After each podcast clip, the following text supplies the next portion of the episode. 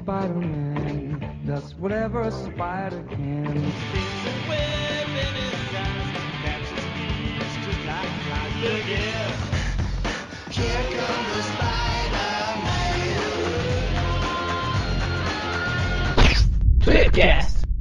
Estamos começando mais um Tweepcast e hoje estamos aqui com o desafinado Maurício. Opa, tudo bem? E aqui também com a presença do Gogó de Ouro do Aracnofan, o Mônio. Gogó de Ouro. E como sempre, reunidos aqui, graças àquele rapaz que consegue a proeza de falar na vida real, fora de sincronia labial, o Eric. É Gogó de Ouro porque o Mônio já fez bodas de, de, de fala.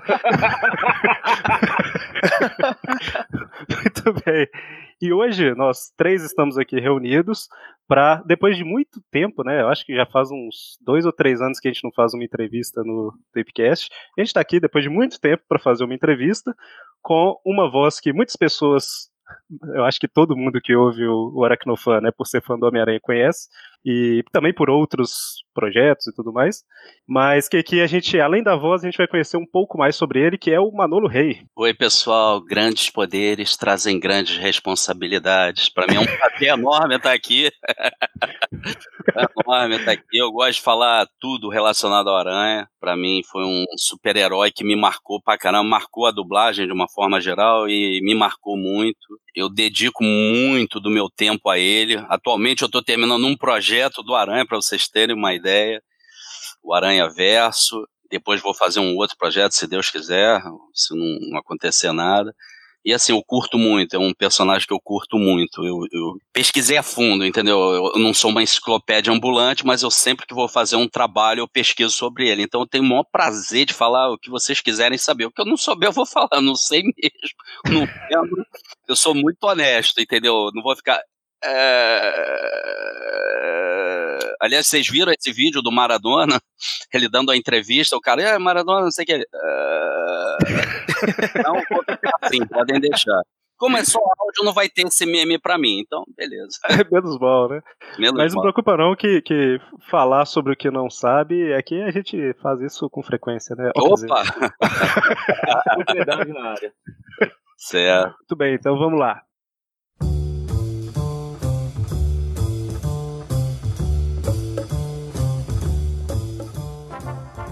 Para a gente começar o assunto, né? Por mais que o nosso programa aqui seja sobre Homem-Aranha em si, né? Por mais que seja sobre Homem-Aranha, a gente quer pegar desde o início da sua carreira ali, seus principais trabalhos e tudo mais. Então, eu acho que é, é difícil fugir da pergunta óbvia, né? Que foi como que você entrou na carreira de dublagem, qual foi o caminho, você atuou primeiro em outras áreas ou já começou atuando na dublagem, enfim, queria que você falasse um pouco pra gente como que você entrou nessa profissão. Então, é, artes cênicas eu já estudei na escola, né, no, no ginásio, e eu tive uma experiência na quarta série, que seria o fim do primário, para o ginásio, uma apresentação num palco, eu sempre fui muito tímido, e aquilo despertou em mim, né, uma coisa assim de, de pô, aquelas pessoas estão me olhando, estão olhando o que eu estou fazendo, estão admirando, estão aplaudindo tal.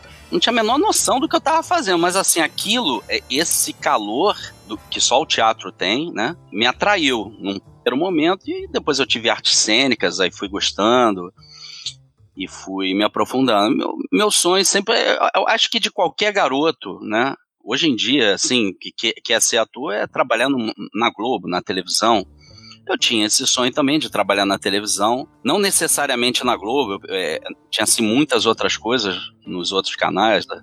até como cantor e tal. Não cantava muito, mas falei, ah, de repente eu colo e tal. Porém, a gente não tinha internet, né? Eu tô falando isso o quê? Uns 40 anos. Volta 40 anos. No tempo não tinha nada. Mal tinha telefone. Telefone fortuna. É, era uma É fortuna. verdade. Poxa, tinha telefone, tinha, tinha bairro que custava o, equivalente a hoje a um carro zero quilômetro. Uma linha telefônica, vocês terem uma ideia. O absurdo que era. Eu lembro quando eu é, fui morar num bairro aqui, casado, a gente foi tentar comprar um telefone, era 5 mil na Praça Seca e, e o carro zero era um popular era 7 mil e pouco, 8 mil reais, assim, um absurdo. Mas enfim, não tem nada a ver. E- então, assim, aí eu fui tentando, fui teatro, fui fazendo umas coisinhas, animava a festa tal, gostava. E é, meu pai conseguiu um contato para mim. Aliás, meu pai conseguiu muitas coisas para mim. Ele conseguiu que eu fosse jogar no Botafogo. Eu não sabia jogar bola direito, sabia mal chutar e tal. Eu acabei virando goleiro. Então, assim, meu pai apostava em mim. Para vocês verem a aposta que eu era pro meu pai, ele, ele confiava em mim até eu não sabendo fazer a coisa. E acabou me botando em contato com um diretor da Globo, falou que ia me botar numa série lá, só que eu não tinha um registro. Eu tinha 14 anos. E ele não sabia que não precisava, mas assim, ele falou um negócio certo tal. Eu me indicou para o tablado. Aí fui fazer tablado. Aí minha mente abriu totalmente. Né? Eu comecei fazendo numa turma que só tinha adultos, era basicamente psicodrama. Aí comecei a fazer e tal, não sei o quê. E já fui embarcando atrás de outras coisas para televisão, já mais solto. Aí não emplacava e não acontecia, não era uma coisa que eu via assim, ah, vou trabalhar hoje, amanhã eu via no máximo assim, eu vou trabalhar hoje, daqui a seis meses, e eu não sou de ficar parado, nunca fui. Até que uma vez, um dia, aliás, uma noite eu vi um programa, é, Plantão da Madrugada, que depois passou a ser Comando da Madrugada, o Goulart de Andrade falando sobre dublagem em São Paulo, me apaixonei, porque eu falei, caramba, essas vozes não vêm lá de fora. são gravadas aqui. Na época a gente pensava que os filmes vinham assim, entende? Aí é, gente não tinha essa noção, né? De... Não tinha. Nem imaginava, eu não fazia nem ideia que tinha atores da Globo que inclusive já tinham dublado, Denis Carvalho, Milani e vários outros. Aí comecei a correr atrás e ao mesmo tempo estava tirando registro, estava fazendo escola de teatro para tirar o registro, eu estudava de manhã, aí saía uma hora, às vezes ia duas da tarde pro banco, pro escritório, para trabalhar até meia-noite, duas da manhã, fazendo hora extra, e no dia seguinte estava lá, sete da manhã, até uma hora de novo, para tirar o registro, fiz dois anos, fiz três peças lá maravilhosas, e consegui entrar na dublagem. Aí, falei, não, não quero televisão, eu quero isso. Tanto que de vez em quando me chamam para algumas coisas, eu falo, olha, eu tô enrolado porque é, eu não tenho horário. Às vezes até tenho vontade de fazer, mas não, não dá para conciliar. Então eu dou sempre preferência à dublagem, que é o meu mundo atualmente. E tô nessa aí, já vai fazer 31 anos. É, eu ia perguntar justamente isso foi em que ano que você entrou para 87 para 88. Eu entrei para vocês terem uma ideia, eu entrei, é, peguei carona em Transformers, G.I. Joe, que eram os desenhos que eu curtia pra caramba. Ainda dublavam, peguei um personagem aqui, outro ali. Eu falei, caramba, tô dublando isso. Vi DuckTales, eu era muito fã. Eu, caramba, virei um irmão, um dos irmãos Metralha, que era o Fominha. Quando eu entrei, eu peguei isso, peguei. É, que mais? Tinha, tinha várias coisas assim. Eu já entrei falando, caramba, eu tô fazendo as coisas que eu via, meu Deus do céu, que isso? Eu não tô acreditando. E aí, minha cabeça ficou zoada, assim. Eu falei, cara, eu quero essa vida, eu quero esse mundo, eu quero isso, eu quero isso para mim, isso daí é minha vida tal. Eu tô vivo disso, né? Eu não, não, faço outra coisa. Até tento fazer, mas não sobra tempo mesmo. É difícil. Faço evento, assim, uma vez ou outra faço evento, não dá para fazer todos que me chamam. Queria muito fazer todos, mas não consigo. Que eu gosto também do contato com, com o público, saber o que que acha do, do meu trabalho, para ouvir, né? É, é bom demais isso. Mas enfim, é isso. Sim, sim. O... E no, no começo da sua, da sua carreira aí, você estava falando, né? Você disse que umas coisinhas não emplacavam e aí você se descobriu na dublagem, foi entrando aí nesse ramo.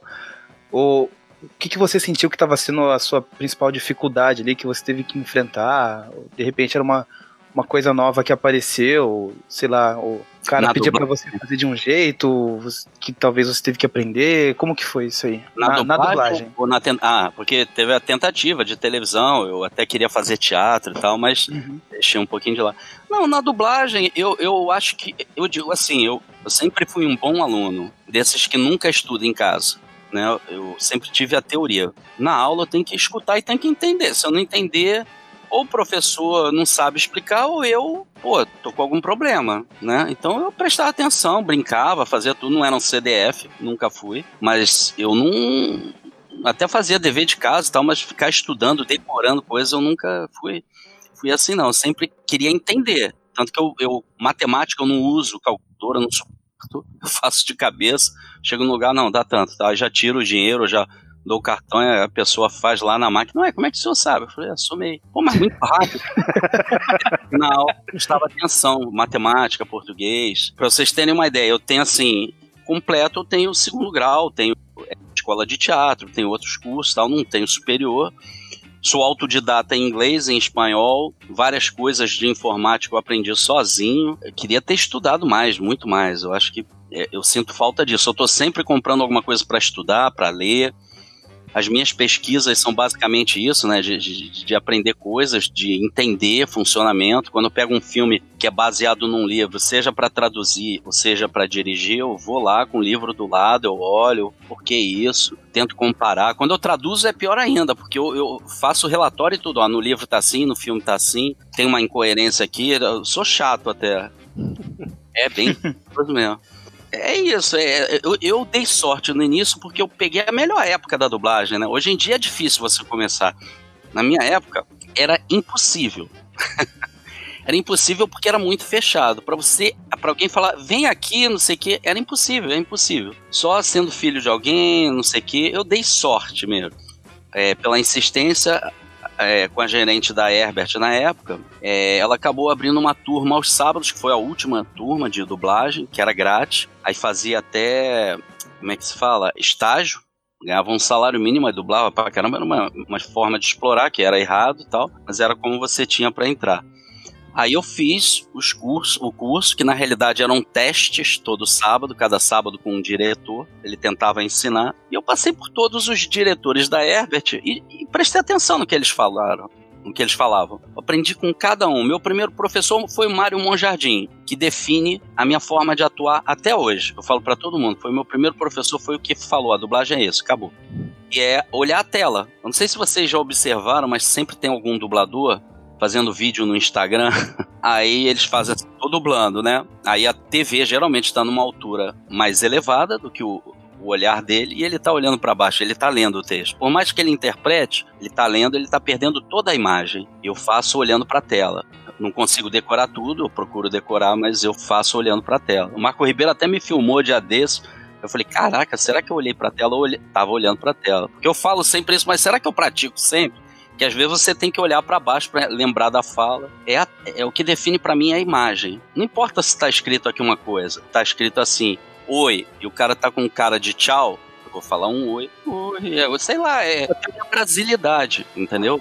Tá o meu, é, a minha versão brasileira. É, uhum. o, é o rosto que vai definir, né? nem o áudio. O áudio, muitas vezes, a gente pega um, umas interpretações assim que não, não cabem pro Brasil, né? Não cabem pro Brasil, aí você se vira. Por exemplo, o Maluco no Pedaço é o maior exemplo disso. É, eu dublava ele jovem, tinha feito dois filmes, aí me chamaram para fazer, beleza, adolescente lá. Eu olhei, caramba, com essa voz eu não vou conseguir. Eu falei, passa mais uma vez, passa mais uma, passa mais uma. Vai, vou tentar um negócio aqui. Não, o que, que você vai fazer? Eu vou tentar. Aí eu fiz o movimento dele. Eu não tenho aquela voz, aquele grave. Ia ficar horrível. Eu fiz tudo pra cima. Então eu, eu, eu, eu dei uma graça a ele, que é fazer tudo para cima. Foi o meu recurso, era o que eu podia fazer para botar humor nele. Uhum. Se eu fizesse para baixo, ia ficar uma bosta. Quem dublasse com voz pesada ia ficar uma bosta, ia ficar só dublado. Tanto que essa é uma série que marcou em termos de dublagem, porque ninguém viu legendado. Quem falar que viu legendado, eu vi toda a série legendada, é mentira. Só que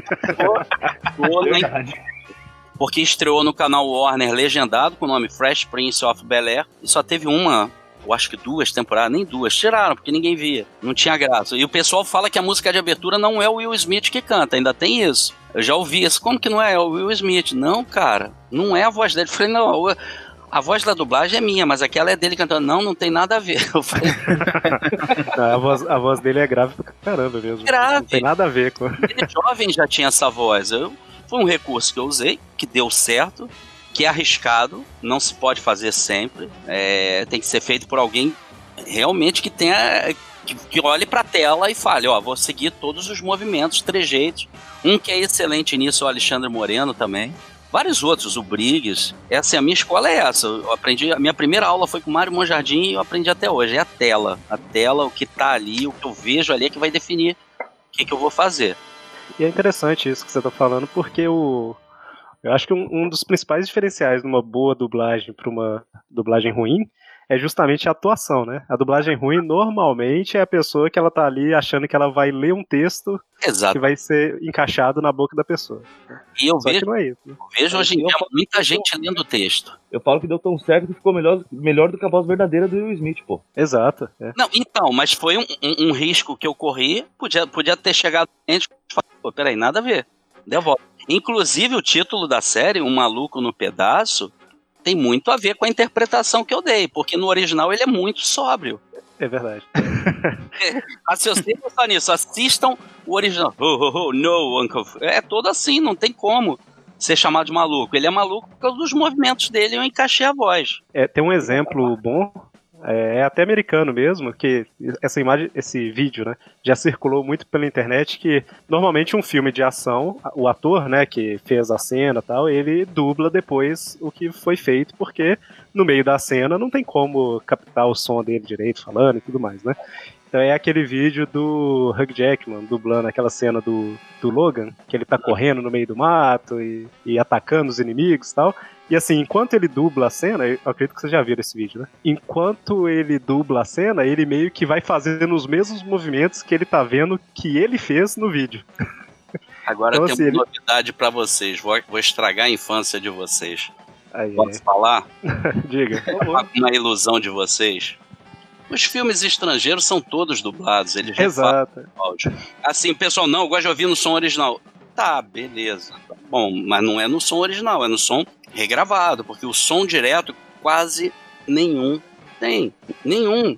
Raros são, filmes, são os filmes feitos assim. Eu fiz um agora, eu não lembro dele. O diretor, é, o Sardenberg, eu acho, acho que é o Sardenberg, ele fez tudo com celular e o som é direto. Beleza, tal. Tem hora que você não entende que ninguém tá falando. Tem hora que é intuição. Então, assim, todos eles são dublados, são regravados o áudio. É, e às vezes eles botam uma fala na versão preliminar 1, na versão preliminar 2, na mesma boca, é outra fala, depois na 3, ó. Isso daqui ele falou mal o Getz aqui, vai regravar e por aí vai. Então, assim, falar, ah, eu não gosto de filme dublado. Então, não gosto de filme, porque todos eles são dublados. Muitas vezes o cara nem falou aquilo, o diretor que mandou. Na hora de gravar, fala isso. Né? O som direto, é muito raro você ver um filme com som direto, ainda mais estrangeiro, que é muito preocupado com isso. Com Agora que está entrando Atmos, som Atmos vai ser uma preocupação cada vez maior. O, o que, que, seria esse som Atmos aí? Eu não, não, não tô sabendo. O som Atmos, vou falar uma coisa para vocês. O dia que vocês ouvirem, assistirem um filme com som Atmos, vocês não vão acreditar em mais nada. Quando derem um, um filme 5.1, vocês vão falar que é mono. Só pra você ter uma ideia. São 128 canais. Caramba de áudio, você mergulha no filme, você não tem como você não prestar atenção no filme, se você estiver num cinema. Você tem uma ideia, tá no cinema aí Millennium, é, a garota... Na teia da, aranha. Na teia da aranha. Eu dirigi, fui fazer a revisão. No início do filme tem uma cena que a Lisbeth passa, aí tem um círculo de fogo logo atrás dela. E a gente estava fazendo a revisão, eu sentado na cadeira aqui, o mixador na à minha direita e atrás, numa cadeira assim, uns 3 metros estava a cliente, estava checando o filme. Aí tô vendo lá, na hora que passou pelo círculo de fogo, eu ouvi. Um... Não, ouvi um criptar, ou aquele barulhinho do fogo, sabe, de queimar, da chama. Não sei explicar, eu acho que é criptar, né, que se fala. Aí eu comecei a olhar para as caixas do teto, que a Delarte é a única na América Latina, a única empresa particular, privada, né, que tem mixagem em som Atmos. O estúdio Atmos lá da Delarte é gigante, é o mais flórida do mundo, assim, do mundo da América Latina, perdão. É que eu falo do mundo é porque eu, é, o que eu vou falar agora para vocês vocês vão entender. Aí eu tô lá, tô ouvindo aquele barulho e tô olhando pro alto, catando de que caixa era, porque você quase identifica de que caixa. Você vem assim uma coisa doida, você mergulha no filme mesmo. Eu comecei a olhar para a esquerda, no que eu fui olhando para a direita, o mixador, o Gustavo também estava olhando, a gente se entrou, olhou. Aí falou assim, olhando para trás, era a cliente abrindo um pacote de biscoito com todo o cuidado do mundo. e a gente olhou, o que foi, gente? Atrapalhei? Não! A gente estava vendo de onde estava saindo o som do fogo, porque não tinha no original. Eu não lembro de ter ouvido, e o mixador, o Gustavo, falou: não, e não tinha no ME fiquei doido, para vocês terem uma ideia. A imersão é total. São 120, 128, se eu não me engano. 128 canais. A, a, as falas geralmente ficam na frente, sim. Só que você escuta melhor, né? Não é que nem esses cinemas estão aí. E tu não escuta nada do que tá falando. Você entende tudo. E o ME, né? A música e os efeitos são espalhados pela sala. Aí você fica. Uh, você, Caramba. Não, vocês não têm noção. Quando tiverem oportunidade, eu não sei de que cidade são vocês todos, né? O, o, o Eric é de BH, não é isso? Isso, eu sou de Betim, que é na Grande BH. O, o, os outros dois aí já são de São Paulo, né? Na verdade. Ah, em BH eu acredito que tenha também, mas São Paulo com certeza tem. Vão a um cinema com som Atmos. Qualquer filme, pode ser dublado ou legendado, que às vezes não tem o dublado. Vocês vejam um filme só, um filme só. Vocês vão sair de lá. Uh, não, não quer outra vida.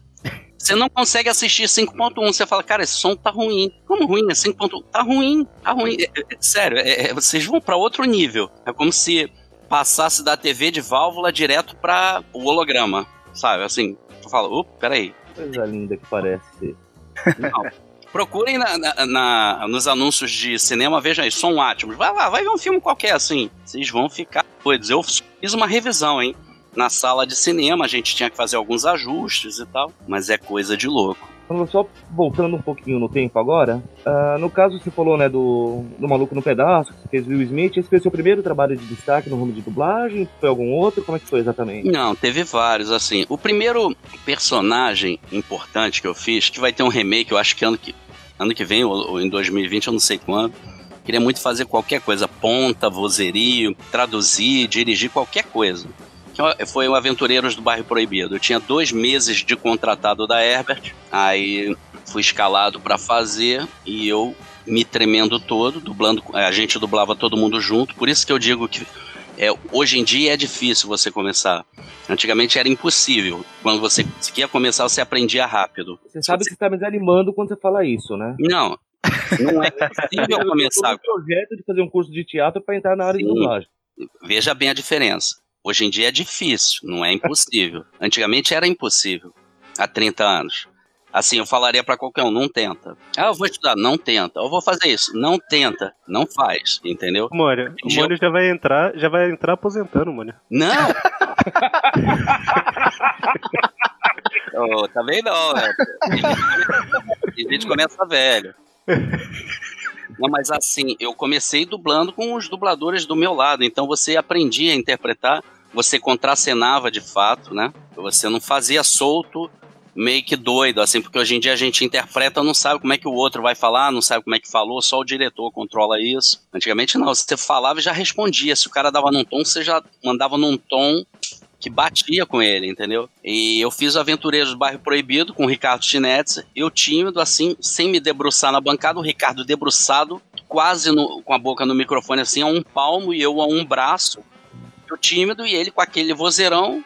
Óbvio que o mixador deve ter me xingado, mas ficou lá. Hoje em dia eu percebo lá, caramba, minha voz, o mixador deu ganho teve muito trabalho. Hoje em dia eu faria mil vezes melhor, mas eu não redublaria aquilo. Porque aquilo é um marco, entendeu? Aquilo para mim, assim, ó, eu comecei isso aqui, ó. Eu saí daqui e tô aqui. Entendeu? Evolução. Veja, vocês já devem ter visto, Aventureiros do Bairro Proibido. Clássico eterno esse filme. Pô, passava quatro vezes na Globo, não sei quantas vezes passa agora. Eu tenho DVD, tem bonecos, tem tudo. Então, assim, para mim foi o que marcou. Eu tinha feito pontinhas tal, e quando eu fiz esse, eu. Hã? Hã? Aí comecei a fazer vários. É, as aventuras do Ted Ruxpin, eu fazia um, um, um, bichinho que não tinha braços, o L. Aí fui fazendo Tartaruga Ninja, fui fazendo Barrados no Baile, fazia o David Silver, fui fazendo. Fui, cada hora aparecia uma coisa de destaque, porque eu curtia muito. Então era muito fácil. E eu, eu comecei aprendendo com fera, né? Eu, eu, eu, os meus amigos na época, assim, com quem eu, eu, disputava papel, que a gente era concorrente, mas era amigo, era Celton Mello, Danton Mello, Oberdan Júnior, pô, o que, que eu poderia pedir mais a Deus? Aprender com quem sabe, né? Com quem é bom pra caramba. E, e, e ter oportunidade de ter amigos assim é.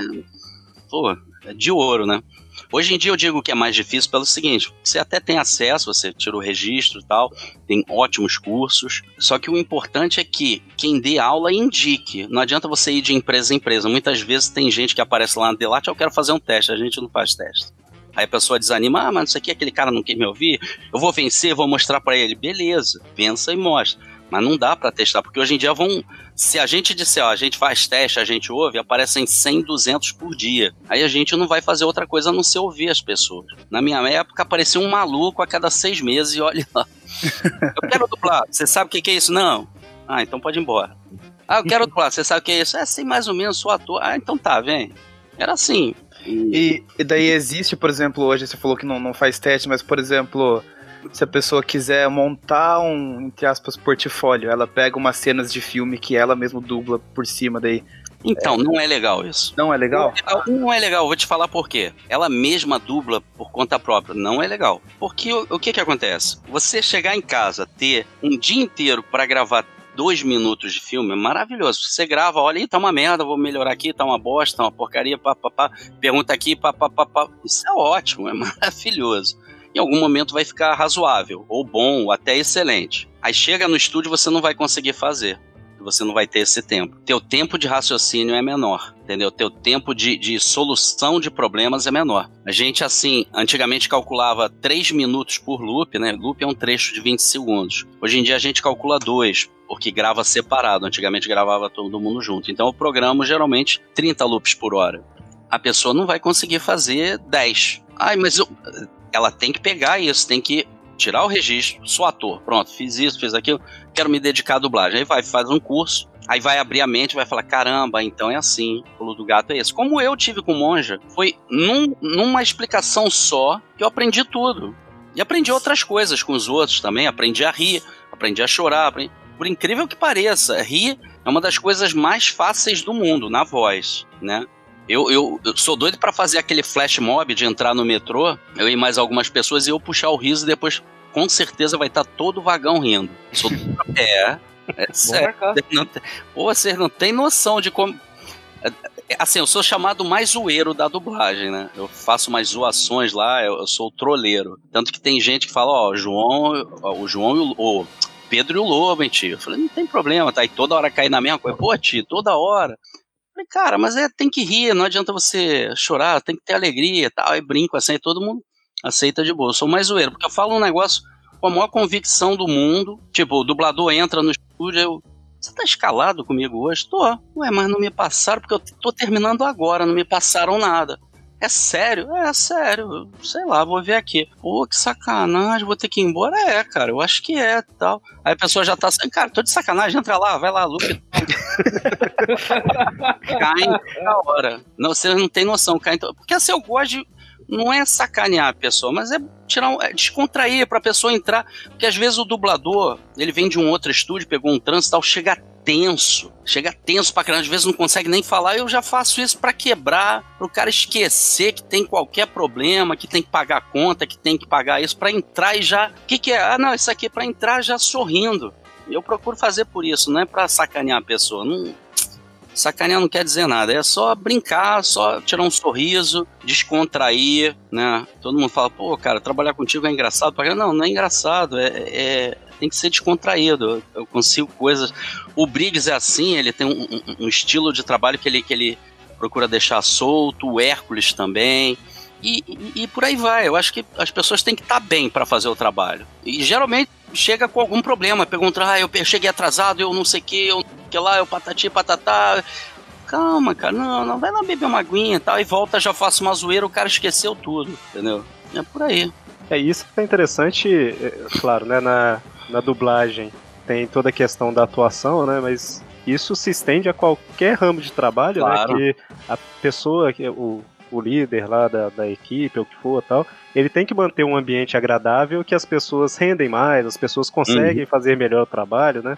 E isso é uma coisa que, graças a Deus, tem mudado muito, né? Tem melhorado, mas ainda existem vários locais aí que a pessoa pensa ainda de uma forma meio antiga, né? Meio antiquada. Uhum.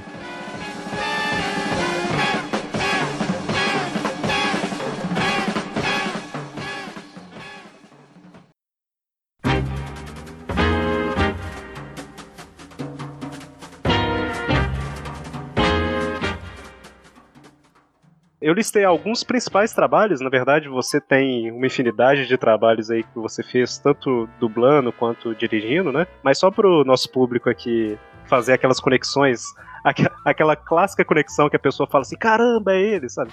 caramba, como é que eu não percebi antes? Exato, é. Que é o, o, próprio Will, né, de Um Maluco no Pedaço, o Marty McFly na dublagem pro DVD lá do De Volta pro Futuro, né? Não é a dublagem original, mas é a que eu acho que praticamente não é todo mundo conhece não é dublagem clássica, não existe dublagem original. Mas a gente fala dublagem original tem que ser em inglês, porque aquilo foi. Ah, sim, sim. E também não é a primeira dublagem, a primeira foi para Avião na Delarte, foi com o Niso fazendo. Aí o Vigiane fez para TV Globo, que foi bem depois. né? E que é maravilhosa, é maravilhosa. Assim, eu acho que a que marcou mais todo mundo foi a do Vigiane, com certeza. Mas quando a gente fala, a gente fala geralmente clássica, né? A dublagem clássica, aquela que marcou. É, Ah, sim. original não é um termo legal. A dublagem original, a original é, é o inglês, porque eles dublam lá também. Eles se dublam, né? Cinema geralmente eles se dublam. Sim, sim. Tem, claro, né, o Peter Parker, é o Homem-Aranha, né? Uma- Uhum. Um que eu não lembrava, cara, o Ciclope na primeira trilogia dos X-Men, eu não lembrava que era você. É o James Marsden. Foi, foi daí a sua reação que a gente comentou agora. O caramba, é verdade. Exato, é. Que, assim, é na mesma época dos filmes do Homem-Aranha. E eu não reparei.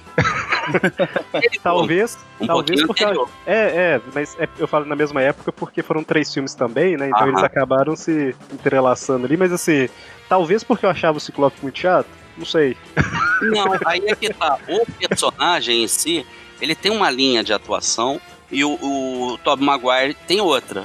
Sim. Você fala assim, "Ah, o Manolo dubla esse, dubla ela, é o Manolo. Você pode até reconhecer se for muito fanático. Como na época a internet ainda tava é, é, engatinhando, a minha interpretação pro Ciclope é uma coisa mais aqui, uma coisa mais pra baixo, porque ele é isso, ele é todo, todo, né, não é duro, mas é todo aqui, falando todo aqui. E o, o Tom Maguire fez um Homem-Aranha assim que era um, o- o- não era tão eufórico como é o, o Tom Holland e o Andrew Garfield eu, eu acho que assim deu uma linha errada pra ele, entendeu? Meu ponto de vista, eu acho que eu não gosto dos três é o que eu não gosto, o que eu mais gosto é o Tom Holland.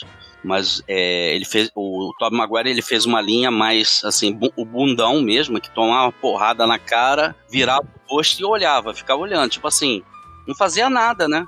Você toma uma porrada, ou você dá outra, ou você chora, ou você fala alguma coisa, sei lá, mas tem que ter alguma reação. Então era uma voz mais arrastada, uma coisa mais falando assim.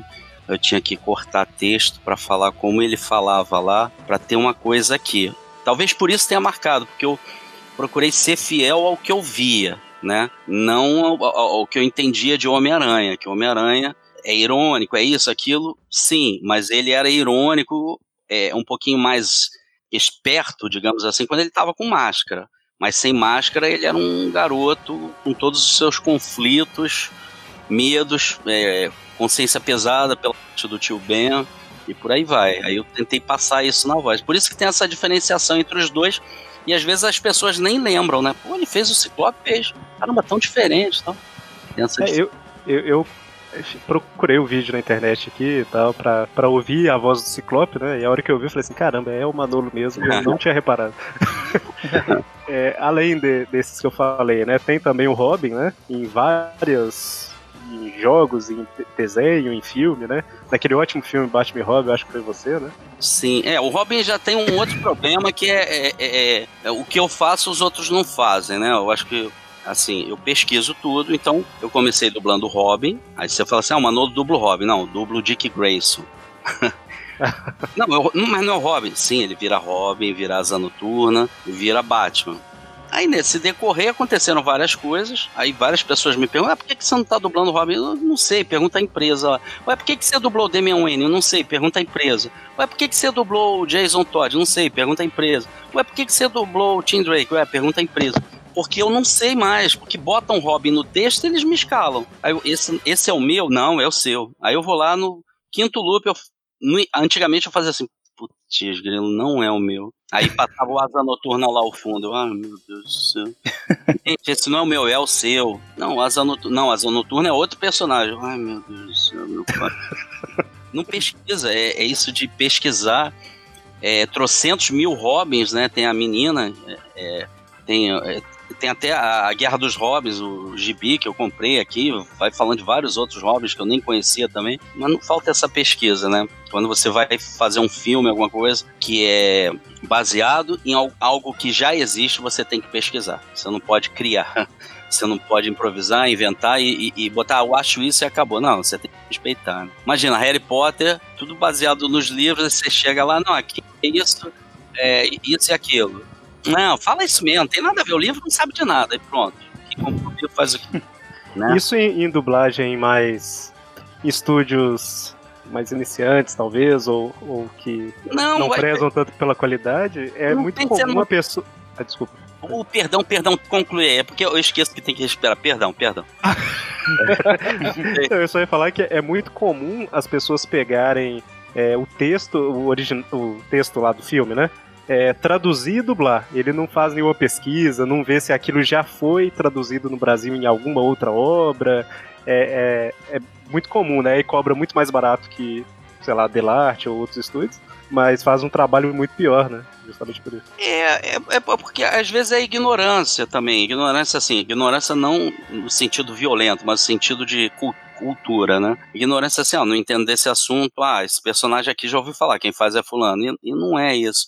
Acontece muito com Robin, isso é o que acontece. E às vezes é, é, é, também tem, em alguns lugares tem diretor iniciante que mal dubla, tá dirigindo, aí tu vai lá, não, não é esse. É esse sim, você não é o Robin? Não, eu sou o Robin, mas é o Dick Grace, esse daqui. Ah, aí explicar. E teve um dia que eu falei, olha só, faz o seguinte, não me chama mais. Não, mas você não vai fazer...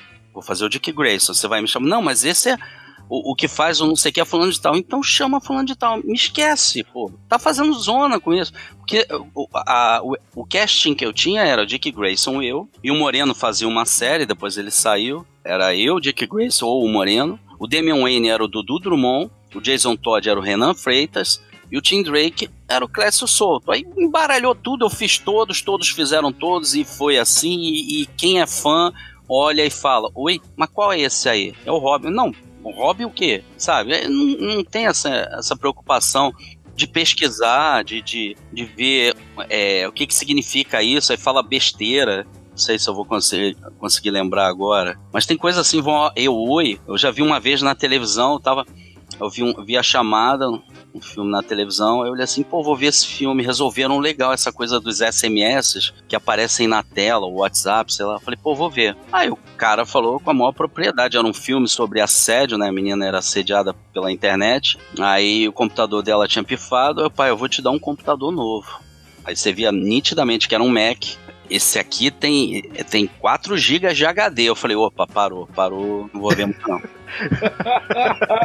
o outro, um Mac que com, com 4 GB de HD nem liga. Eu falei, parou aí. Parou aí. Eu falei, como assim 4 GB de HD? Que isso, gente? É claro, não precisei nem ouvir o original, porque é óbvio que não é. 4 GB de RAM, né? O, uhum. Alguém falou HD e passou por todo mundo e achou a coisa mais normal do mundo. Eu falei, parou que eu não quero mais ver esse filme, não. Aí desliguei, mudei de canal, sei lá o que que eu fiz. Mas parei ali, ali eu falei, não, não, para, nem vou ver mais nada. Tem um episódio do, do. Acho que é dos Jovens Titãs em Ação. Eu não vou lembrar em. Não vou lembrar bem porque eu assisto esporadicamente, né? Então. Mas que aparecem vários Robins. Uhum. Você que fez a dublagem variando a voz de cada um? Então, ou eu não lembro. No original, é o, o, o, os dubladores são poucos, eles fazem vários personagens.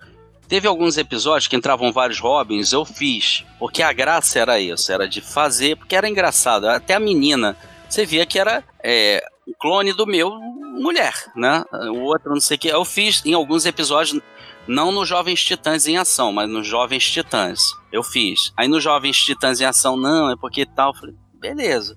Aí botaram outros, mas eu acho que ia ficar engraçado eu fazer até, não sei. Esse que é mais pro humor, mais escrachado tal, não sei também, mas eu não fiz. É, eu tô perguntando nem, nem em forma de crítica, não, é só de curiosidade mesmo, por causa do assunto que você tinha puxado de vários é. hobbies, né? E realmente seria melhor se fosse a mesma voz variando, né? Fica mais engraçado. O ideal era, seria respeitar assim, ó, quem dubla isso, aquele ali, o Robin e tal, mas por ser um humor escrachado, é claro que isso era um, um grande deboche, aí tinha vários Robins que era a mesma voz no original era o cara lá, não lembro o nome dele, fazendo faz de mulher, eu sou, não sei o que, você pode. Seria engraçadíssimo. Eu fiz no Jovens Titãs normal. Agora, em ação eu não fiz. Até falei, mas eu fiz da outra vez. Não. Aí tudo bem, eu respeitei, porque é, você tem que respeitar a, a, a direção criativa também, né? Porque e assim, o correto mesmo não seria eu fazer, seria o outro fazer, cada um fazer o seu. Mas lá faz, aí vira até engraçado, né? Fica engraçado. Era uma opção de humor, mas também tem isso já, não. Beleza, também é outra opção. Não, não, não existe o certo e o errado nesse caso. É visão, direção. Uh, Manolo, aproveitando a, a, o assunto sobre Robbins aqui de um modo geral, uh, a gente está tendo agora, que estreou há pouco tempo, a série dos Titãs, Não sei nem se você pode falar sobre isso, se você tá sabendo de algo, mas sabe se tem planos de dublagem dela, se vão chamar você para fazer, porque é o Não, né, eu não tô série, fazendo. Né? É, eu não tô fazendo. Então alguns dos Jovens Titãs, mas eu não tô fazendo. Ah, mas já, já começaram o trabalho de dublagem uhum. dela? Já, já. Pô, que pena não ser você lá, pô. Hum, é. fazer, né? Não sou eu, tudo bem, tranquilo. É, e ainda sobre os principais personagens, né? Tem um que também é, é outro do tipo, oh meu Deus, é ele. Esse eu já sabia, mas muitas pessoas não. Que é o Gaguinho, né? Aham. Esse daí eu acho que é. Faço há 23 anos ele. Caramba. E, e ele é engraçado porque eu fazia o Presuntinho, que é o sobrinho dele, no Tiny Toons. Aí em 95 veio uma supervisora lá na Herbert para escolher o elenco fixo de Looney Tunes, que não existia. Tanto que tinha dublador de São Paulo, do Rio, não sei o quê. E no Rio tinha dois para um, dois para outro, três para outro. É, vários já tinham dublado não sei o quê, não sei o que. Ela cada ah, fulano pode, bota Beltrán também faz, tá, tá bom. Aí fizeram testes, aí faltava, é, aí tinham escolhido o Márcio Simões pro Patolino e faltava o Frajola, se eu não me engano.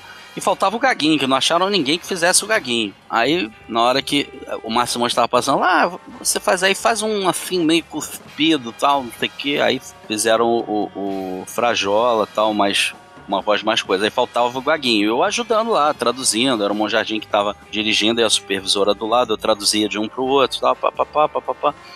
Aí ela perguntou: quem faz o presuntinho? O Hampton, né? Eu falei: sou eu.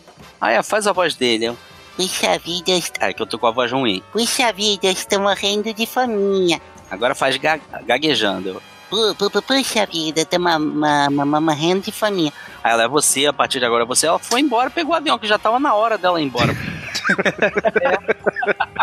Aí eu faço até hoje. Vocês podem reparar que de vez em quando eu dou umas gaguejadas, mas é em função dele. Ah, entendi. É, eu, eu vejo muito hoje em dia em função disso, porque eu, o meu raciocínio, isso influencia, não sei, não sei explicar para vocês, influenciou, eu fiquei meio gago, é, sabe, essas, essas coisas assim de vez em quando dá automaticamente. É muito tempo também, né? É, 20, mais de duas décadas. É, 23 anos, já fiz muita coisa dele. No Digimon, você que fazia o Agumon e aqueles. É. Isso daí eu acho que também é um que muita gente sabe, né? Goromon, Agumon, Greymon, War Greymon, Metal Greymon, aí os outros não chegamos a fazer. E você citou, né, em Tartarugas Ninja lá, em uma das. Em, não em todas as versões que saíram, né? Até porque, curiosamente, é, você e o Mauro Eduardo dividem o mesmo personagem, né? Que é o Leonardo. Não, vários não? dividem. Não sei se ele fez o, o, Leonardo. Na realidade, a primeira série quem fez fomos nós na Herbert Richards. Ninguém conhecia nada de Tartaruga Ninja. Nós fizemos a série e tal. E ficamos revoltados quando o filme, que foi para DVD, foi para São Paulo. Aí eu falei, porra, a gente faz a série aqui e passaram o filme. Pô, foi dublado em São Paulo, foi dublado. Então a gente pegou o DVD. Uai, mas por que, que não dublaram? A gente ficou muito chateado, porque a gente, a gente tinha um padrão para dublar aquilo de outro jeito. A gente viu o desenho de outra forma. É, a gente conseguiu dar um up na, na série, que, que era legal, mas era, né, tipo assim, pro Brasil. Tanto que Cauabanga, hoje em dia o pessoal até fala Cauabanga, tá? Mas o que é Cauabanga? Pergunta aí pro garoto o que é um Cauabanga. Ele não vai saber, que é uma expressão de um surfista de 1960 e pouco, tal, talvez em, em Nova York algum skatista falasse isso, mas nenhum surfista nunca falou Cauabanga aqui no Brasil, que eu saiba. Aí a gente adaptou e tal. Quer dizer, adaptou não, né? Eu ia botar um bordão pra mim, eu falei, ó, tem que, eu vou criar um bordão que nem o Robin. É mesmo, é? É, o Robin falava, Santa ignorância, Batman. Santa não sei o que. Eu vou falar Santa Tartaruga. Aí na hora de gravar o loop, entrar, cada um falava, eu era o último a falar. Aí o Marcelo Meirelles fez Santa Tartaruga, mestre Splinter. A gente tem. Aí eu parei, olhei para ele, pô, tu roubou meu bordão, cara? o meu fala qual a banga, tu vai botar um bordão do nada? Pô, mas foi eu que bolei. Ah, mas, pô, cabe no meu, não cabe no teu. Eu falei, caramba, cara. Aí eu fui vendo realmente que tinha mais a ver com ele, com a interpretação dele. Ia ser escroto eu falar e ninguém falar. Aí ficou. Aí depois todos passaram a falar e ficou engraçado. A gente fez até campanha. Vacinação, Santa Gotinha, tinha Santa não sei o quê. Aí ficou famoso. É, é, é, hoje em dia a gente fez filme de Tartaruga Ninja, que era outro elenco. Aí botamos um Santa Tartaruga e outro Cauabanga. Falei, não, mas é melhor o Cauabanga. Tá, mas bota um Santa Tartaruga, que os fãs vão ficar e tal. Beleza. Aí fizemos até uma brincadeira lá, o Santa Tartaruga, Calban, enfim, dá para brincar com isso.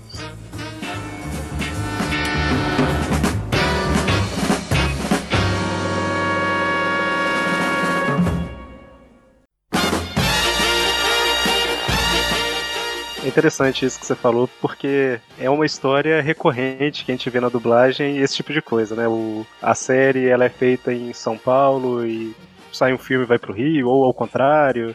É, eu acho que, inclusive, faz muito tempo, há muito tempo atrás, a gente fez uma entrevista com o Mauro Eduardo, que dublava o uhum. Homem-Aranha no desenho de 94, né? E eu acho, eu tenho quase certeza que ele falou algo semelhante do Homem-Aranha. Uhum. E a série, o desenho era dublado em São Paulo e o filme foi dublado no Rio, né? Então foi mais ou menos algo semelhante que aconteceu aí, né? Trocaram as vozes porque trocou o local de dublagem. Não, aí no caso, vamos lá. Ou não. É... Inclusive, só, só te cortando, Vamos entrar no assunto do Homem-Aranha, né? Sim, vamos. É, no caso aí, por exemplo, Tartaruga Ninja era um desenho, personagens é, humanos, mas não tão humanos. E fez muito sucesso e tal. Aí chegou o filme, pra, é, não foi para cinema, foi para DVD, o, o correto seria ir para lá. No caso do Homem-Aranha, tem um, tem um porém, né? A gente fez o desenho de tartaruga e nunca teve nada de tartaruga ninja, entende? É, por uhum. exemplo, chega o Bob Esponja, foi dublado lá e chega outro desenho do Bob Esponja, vai para outro lugar. Não é correto. Porém, do Homem-Aranha já tinha sido dublado várias séries, né?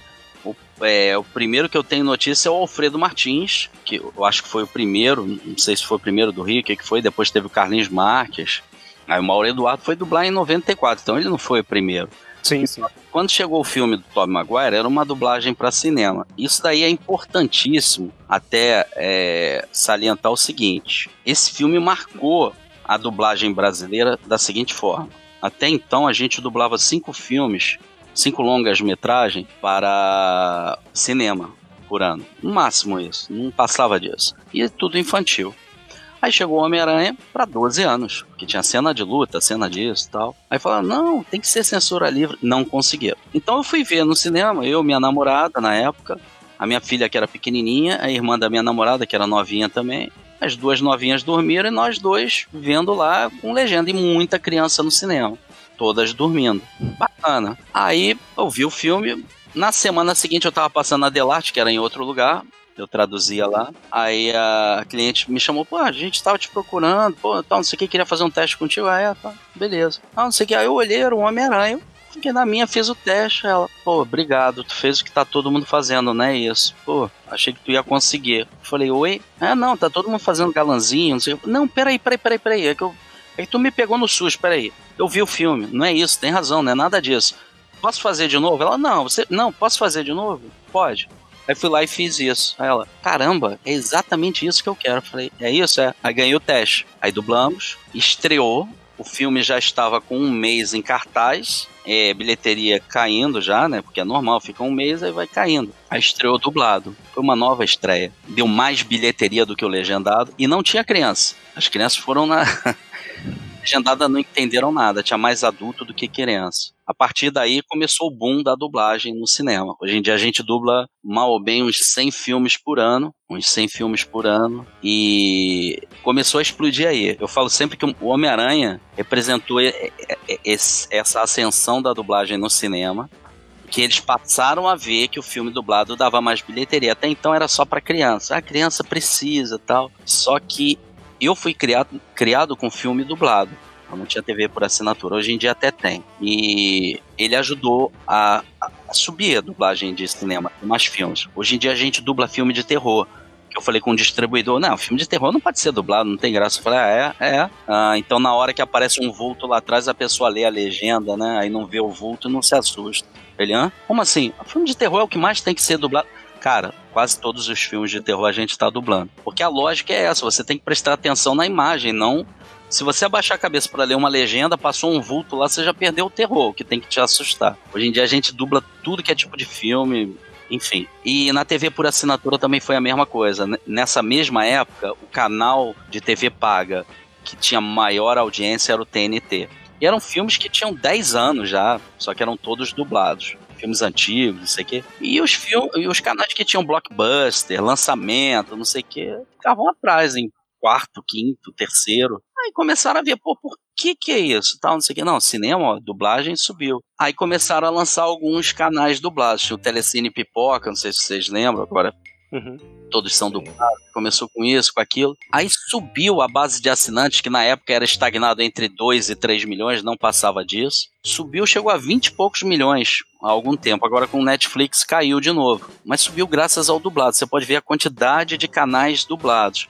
Claro que eu falo assim, ah, tem que ser tudo dublado. Não, tem que ter as opções para todo mundo. Você tá pagando, por que, que você não vai ter opção? Tem que ter libras, tem que ter audiodescrição, tem que ter a dublagem, tem que ter a legenda. E tudo de qualidade, não pode ser de qualquer jeito. Porque dinheiro para isso tem que ter, né? Pô, fatura muito, ou só cobra e não pode gastar no Brasil. Tem que fazer. Então, assim, foram dois marcos aí: o, o Homem-Aranha no cinema e esse da TV a cabo. Então, assim, o dele fazer o, o Homem-Aranha não tinha nada a ver com aquele Homem-Aranha que ele fazia era uma outra linha e era um ator.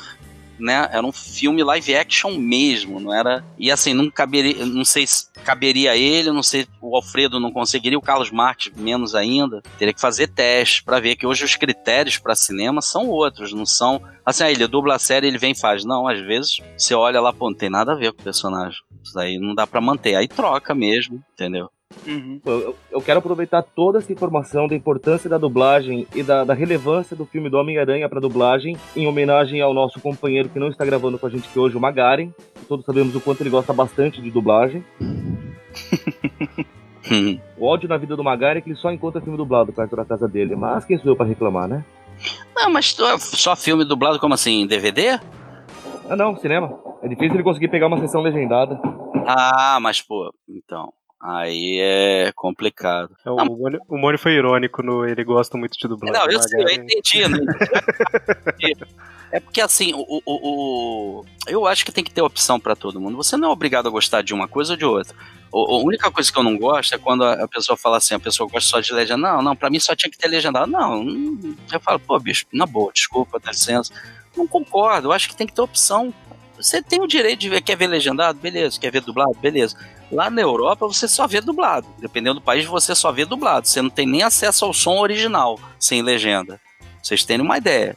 Que eles preservam o idioma do local. Né? Aqui a gente ainda dá liberdade. Não, você quer ver no idioma original? Você quer isso? Lá tem país que você não vê nem no, no idioma original sem legenda. Então, assim, a gente fala português, cara. Daqui a pouco a gente vai estar tá falando whatever, já fala ok, já fala anyway, já fala coach, já fala personal, nossa, a gente fala, já quase não fala português, né? a gente tá falando erradamente agenda, né? Não, a, a, minha agenda. Qual a sua agenda?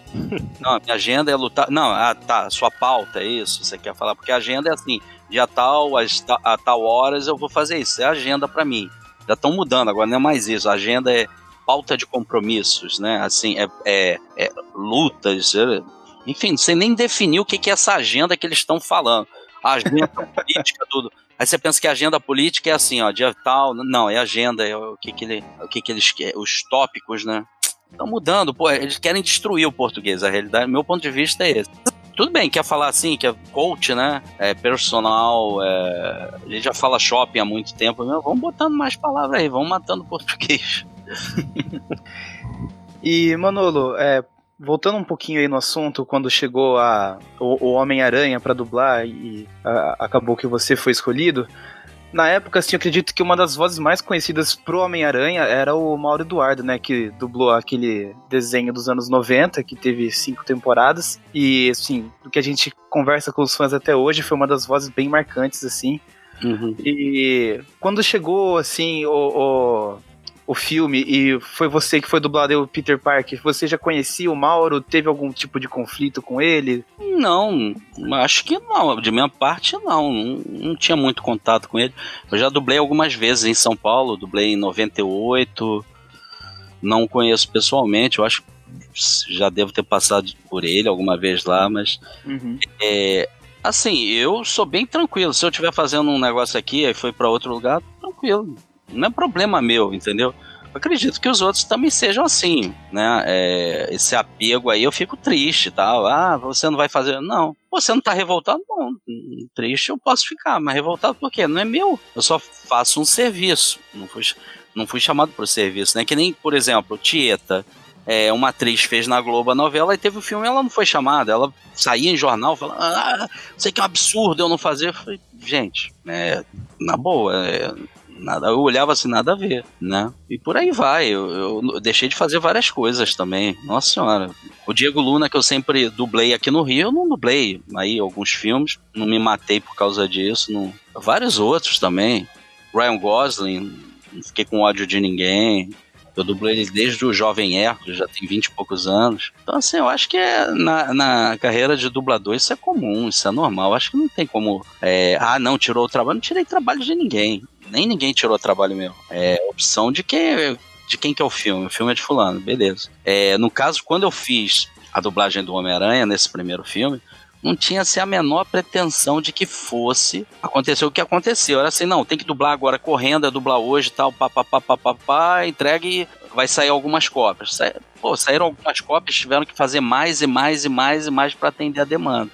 Então, assim, foi um boom, aí os outros já mandaram direto para lá, entendeu? É, acontece muito o seguinte, por exemplo, é, eu trabalho na Delarte, a Delarte ela, ela faz muita coisa para cinema, então os principais clientes estão lá, eles, a área de cinema, né? Sony, Universal, Paramount, a Fox, a Warner, e outros aí.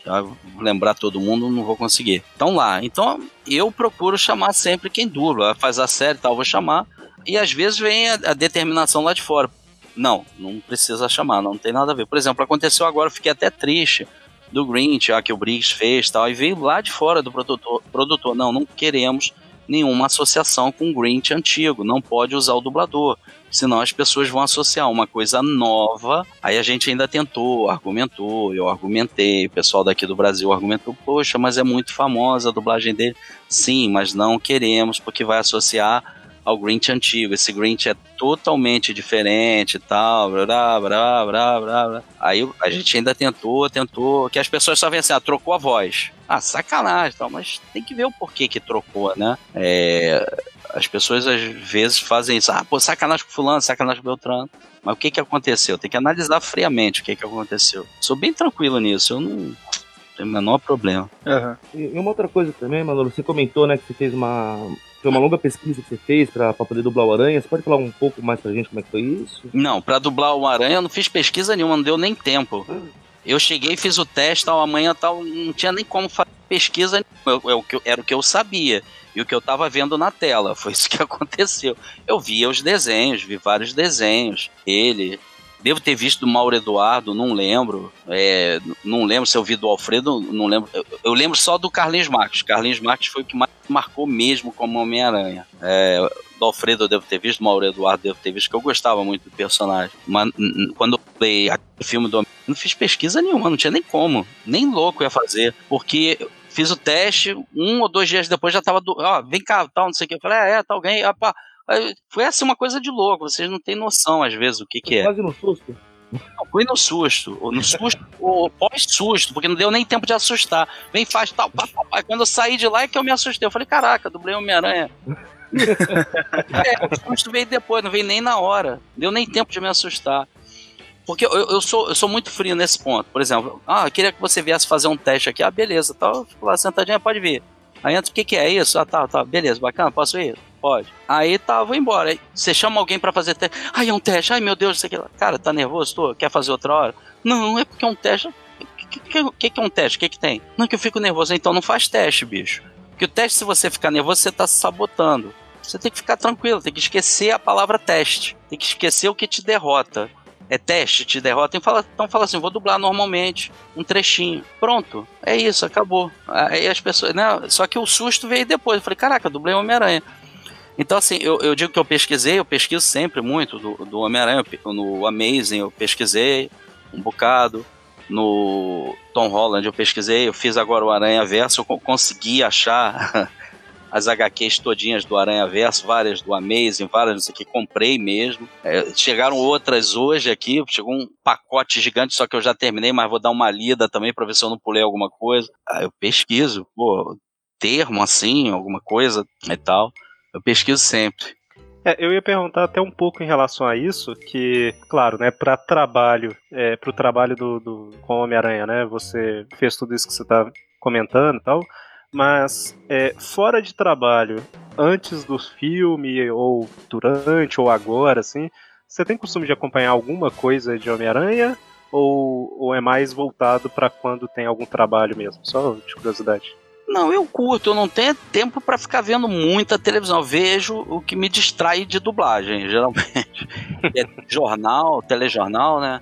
E até novela eu vejo, assim, me distrai, porque não dá para você ficar vendo filme toda hora. Eu vejo. Nem os meus trabalhos eu consigo acompanhar direito. Mas eu vejo, vou no cinema e tal. Mas não dá assim, ah, vou ver esse filme porque esse aqui e tal. Não consigo acompanhar.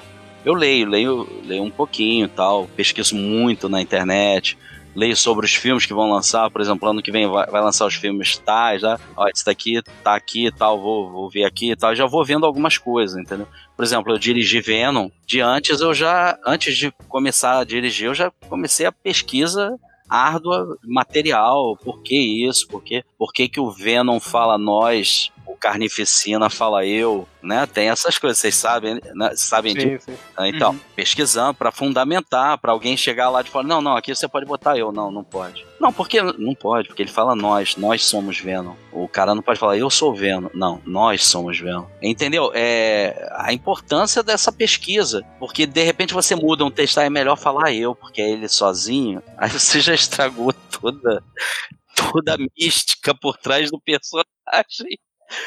Matou um personagem simplesmente ali, a característica dele é assim. Ah, eu sei lá, eu, eu sou meio tarado.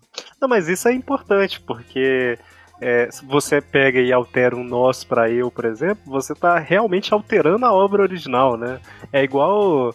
É, eu já vi vários filmes, até não é nem algo tão significativo assim, mas, por exemplo, a pessoa fala: Ah, ele já está chegando, ele está a 4 km daqui. Aí na legenda aparece: Ele está a 40, a 400 km daqui. Ah, oh, desculpa, 4 km daqui. Na legenda tava tipo assim: Ele está a 400 metros daqui. Ah, É, é uma coisa que pro filme, pela velocidade, era um filme de ação, não fazia tanta diferença, mas assim, por que mudar de 4 para 400? É pra caber na boca da pessoa que tá falando? Talvez seja por isso. Não, mas isso daí acontece muito o seguinte: lá eles não falam quilômetros, eles falam Ah. milhas. É, ou alguém converteu errado, botou uma vírgula num lugar onde não era, ou não botou vírgula, ou também acontece muito o seguinte, por exemplo, eu trabalho filme, não sei qual filme foi, mas se foi um filme que foi para cinema, pode ter sido o deslize de alguém. Por exemplo, eu trabalho com a preliminar. Preliminar 1, 2, 3, lá, lá, lá, chega a ter assim, preliminar P8, aí vem pseudo final, pseudo pseudo final, pseudo da pseudo pseudo final, final. Aí vem a final, né? Aí tu, pô, acabou. Aí vem novo final. Aí, pô, aí depois vem final valendo. Aí nessas alterações, o que antes era 400 metros virou 4 quilômetros e ninguém alterou. Acontece também. Pode acontecer. Ah, não, não vai fazer diferença, deixa assim, mas na legenda alteraram. Porque na legenda você tem que ser muito mais fiel ao, ao, ao que você ouve lá, né? Acontece muito isso. Mas quando é. é- Até hoje em dia também com streaming, acontece muito isso. No streaming eles estão toda hora mudando. Ah, não, não, isso daqui muda pra cá, muda pra lá, muda pra cá. Por exemplo, Narcos, é, eu, eu tinha gravado vários episódios, a gente teve que regravar várias coisas porque mudou um personagem, o personagem que narrava. Era um, passou a ser outro, criaram um personagem novo e falou, ó, aconteceu um, um problema aqui, que um personagem, tal, tal, tal.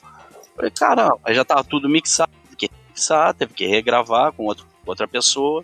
E por aí vai, é. A grande chance de dar um problema, de dar alguma coisa errada, tá aí.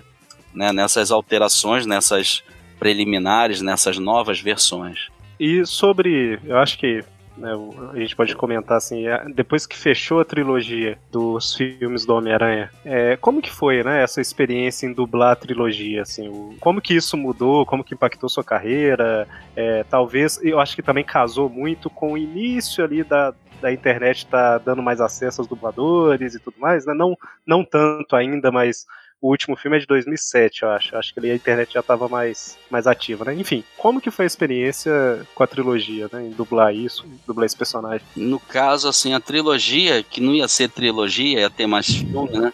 O Sam Raimi saiu, aí o. Tá vendo como é que eu pesquiso bem? Eu leio bastante sobre ele. sei das histórias, sei dos babados. É, tipo assim, ele saiu, o Tobey Maguire também, pelo que eu li, né? Também não sei até onde é verdade. Li na época, não li de novo sobre isso, não sei mais. É, o, o Tobey também não queria mais fazer sem ele.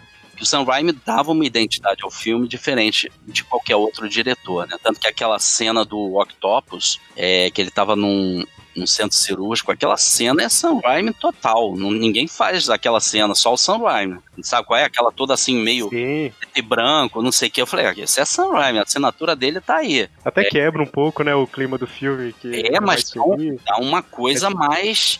com assim, caramba, tal. Dá um negócio, dá um up no personagem, uma, uma violência, um, um- Não sei te falar, ele, ele, ele enlouqueceu ali. Eu acho que ele fez várias coisas maravilhosas nesse Homem-Aranha. Uma delas foi essa, de, de dar um visual que eu acho que os fãs esperavam. E não tinha tanta internet, então você não podia falar, ah, não, não vou gostar disso. Ai, live action, não vou gostar. Né? Hoje em dia tem muito isso. Ai, live action? Não, mas eu via desenho, não vou gostar. Sabe, essas coisas assim. Não é ver, cara. De repente você gosta. De repente você não gosta. Aí você pode falar, mas antes de ver, ou então espera alguém falar, vi, mas não gostei. Beleza, então não vou nem experimentar, não vou perder meu tempo. Mas antes de, de acontecer o negócio, você já reprovar. Isso é que eu acho meio ruim da internet, né? Concordo. crítica. Antigamente a gente tinha uma pré-crítica que era a pior do mundo, que era dos jornalistas. Por exemplo, saiu, eu sei até o nome do jornalista, eu não vou falar, mas é, a gente dublou um filme chamado Bom Dia Vietnã, que era com Rob Williams. Eu fiz o irmão vietnamita de uma menina lá. Aí eu dublei junto com o Garcia Júnior, ele fazendo cara que a gente dublava junto, eu fiquei assim, embasbacado de boca aberta. Meu amigo, ele, admiro ele pra caramba, já admirava muito. Eu fiquei assim, cara, como é que ele consegue? Tem umas cenas ali que eu, eu não conseguiria naquela época nem imaginar como é que eu iria fazer aquilo. Aí quando ia passar o filme na, na segunda-feira, né, na Globo, um jornalista É, eu sei até o nome dele, mas nem precisa, nem nunca mais ouvi falar dele. Falou assim: ah, hoje vai passar o filme tal, não sei o que, é, é dublado. A dublagem deve estar horrível.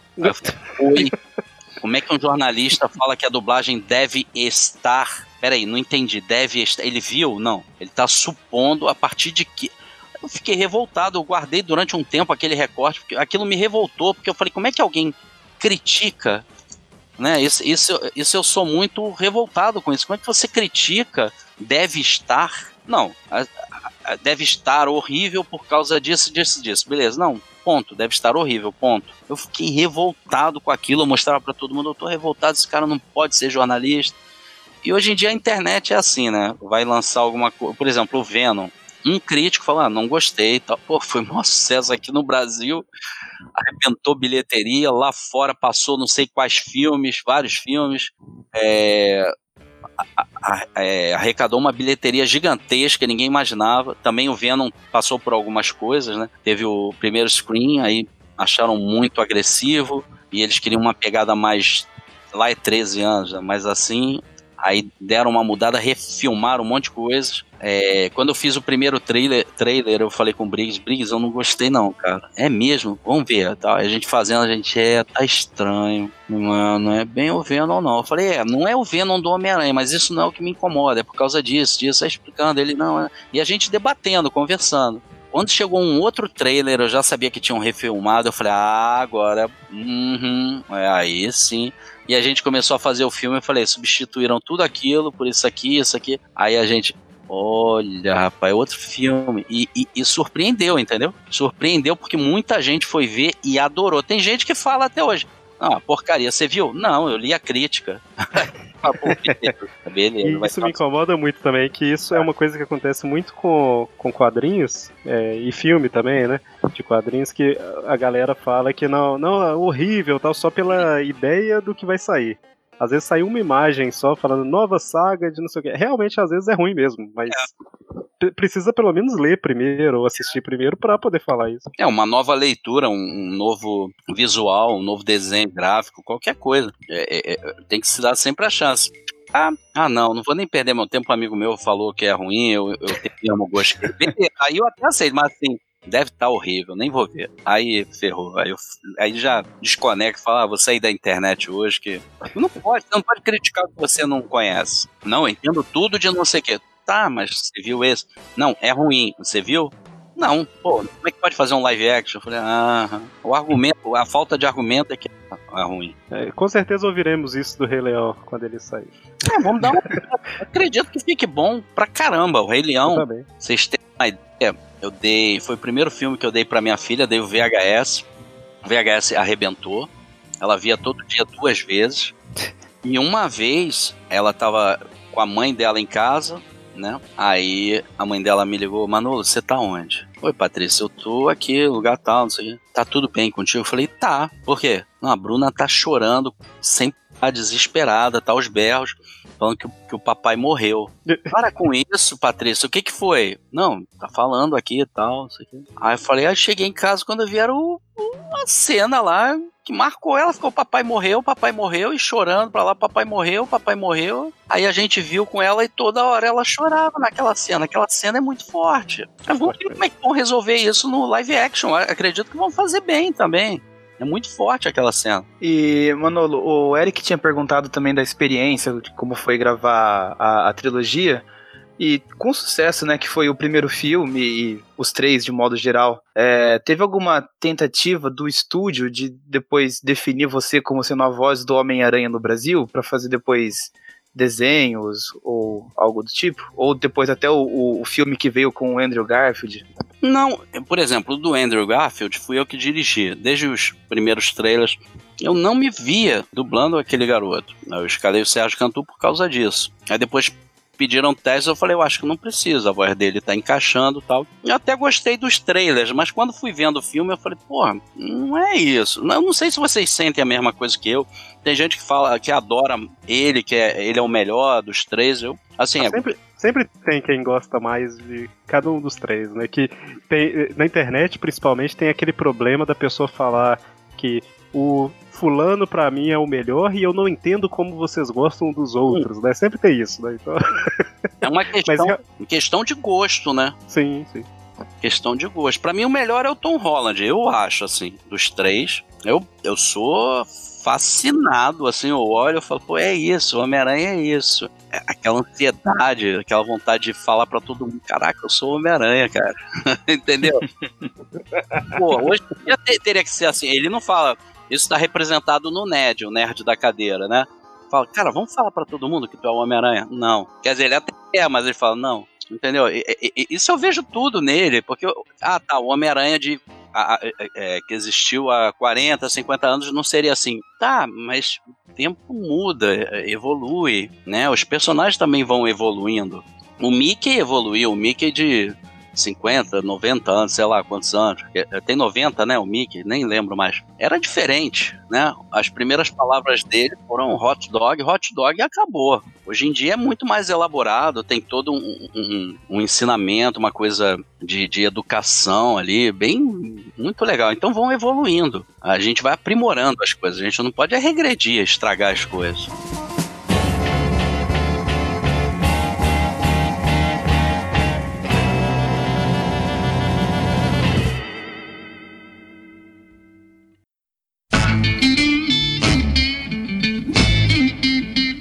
Vamos avançar pro futuro agora, gente? Vai. Uh, Manolo, você pode falar alguma coisa pra gente sobre o Homem-Aranha no Aranha Verso, né? O, o, que a gente pode esperar sobre isso? Quem tá participando da, da, da dublagem? Eu posso adiantar algumas coisas, assim, vou falar pra vocês.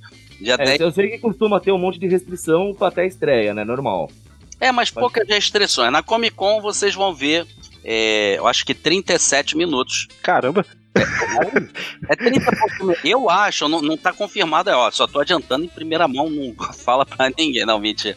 Mas eu, cara, vai ser o painel mais disputado do mundo. Eu posso falar para vocês, posso garantir. Ninguém se mate, por favor, que o filme estreia dia 10.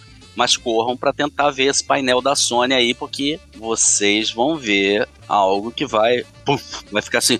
Ah, quando é que vem o segundo? É, é, é nesse nível, já falo para vocês é maravilhoso. Assim, o que que eu posso falar para vocês? Vamos lá. Vocês curtem graphic novel? Sim. Sim, sim. Então, é uma animação, só que a sensação que você tem é que tá lendo um gra graphic novel, que ele tá passando na sua frente, ele tá vivo. É maravilhoso demais, a história é muito maneira. Tem as revistas, né, as, as HQs do Aranha Verso, que compilam as histórias todinhas, são 26 fascículos. Eu consegui comprar todos eles, graças a Deus. Fui numa loja online, depois na outra, consegui todos. Tem algumas variações de história, né? Porque precisava compilar a história toda naquele espaço de tempo. E os personagens, vou falar para vocês, são maravilhosos. Eu tô assim, eu ainda hoje eu fico assim, caramba. Sabe aquele negócio do susto que eu tive no primeiro Homem-Aranha, nesse daí eu ainda tô assim, caraca, ainda não tô acreditando. é porque é maravilhoso demais. Quem fez ficou, nossa, isso aqui, ali e tal, não sei o quê. É, teve todo um cuidado, né, do, do, do, texto, essas coisas e tal. Não posso falar quantos Homens-Aranha aparecem, são vários. Pelos trailers vocês já viram que tem um Porco-Aranha também. Que muita gente, ah, Porco-Aranha é dos Simpsons. Não, Porco-Aranha é anterior aos Simpsons. Bem mais antigo. Sabe o que, que seria legal? O Porco-Aranha com a voz do Gaguinho. Deram essa ideia. Até que essa piada, mas aí eu falei, não, é porque Gaguinho é o Gaguinho, ali é outro personagem.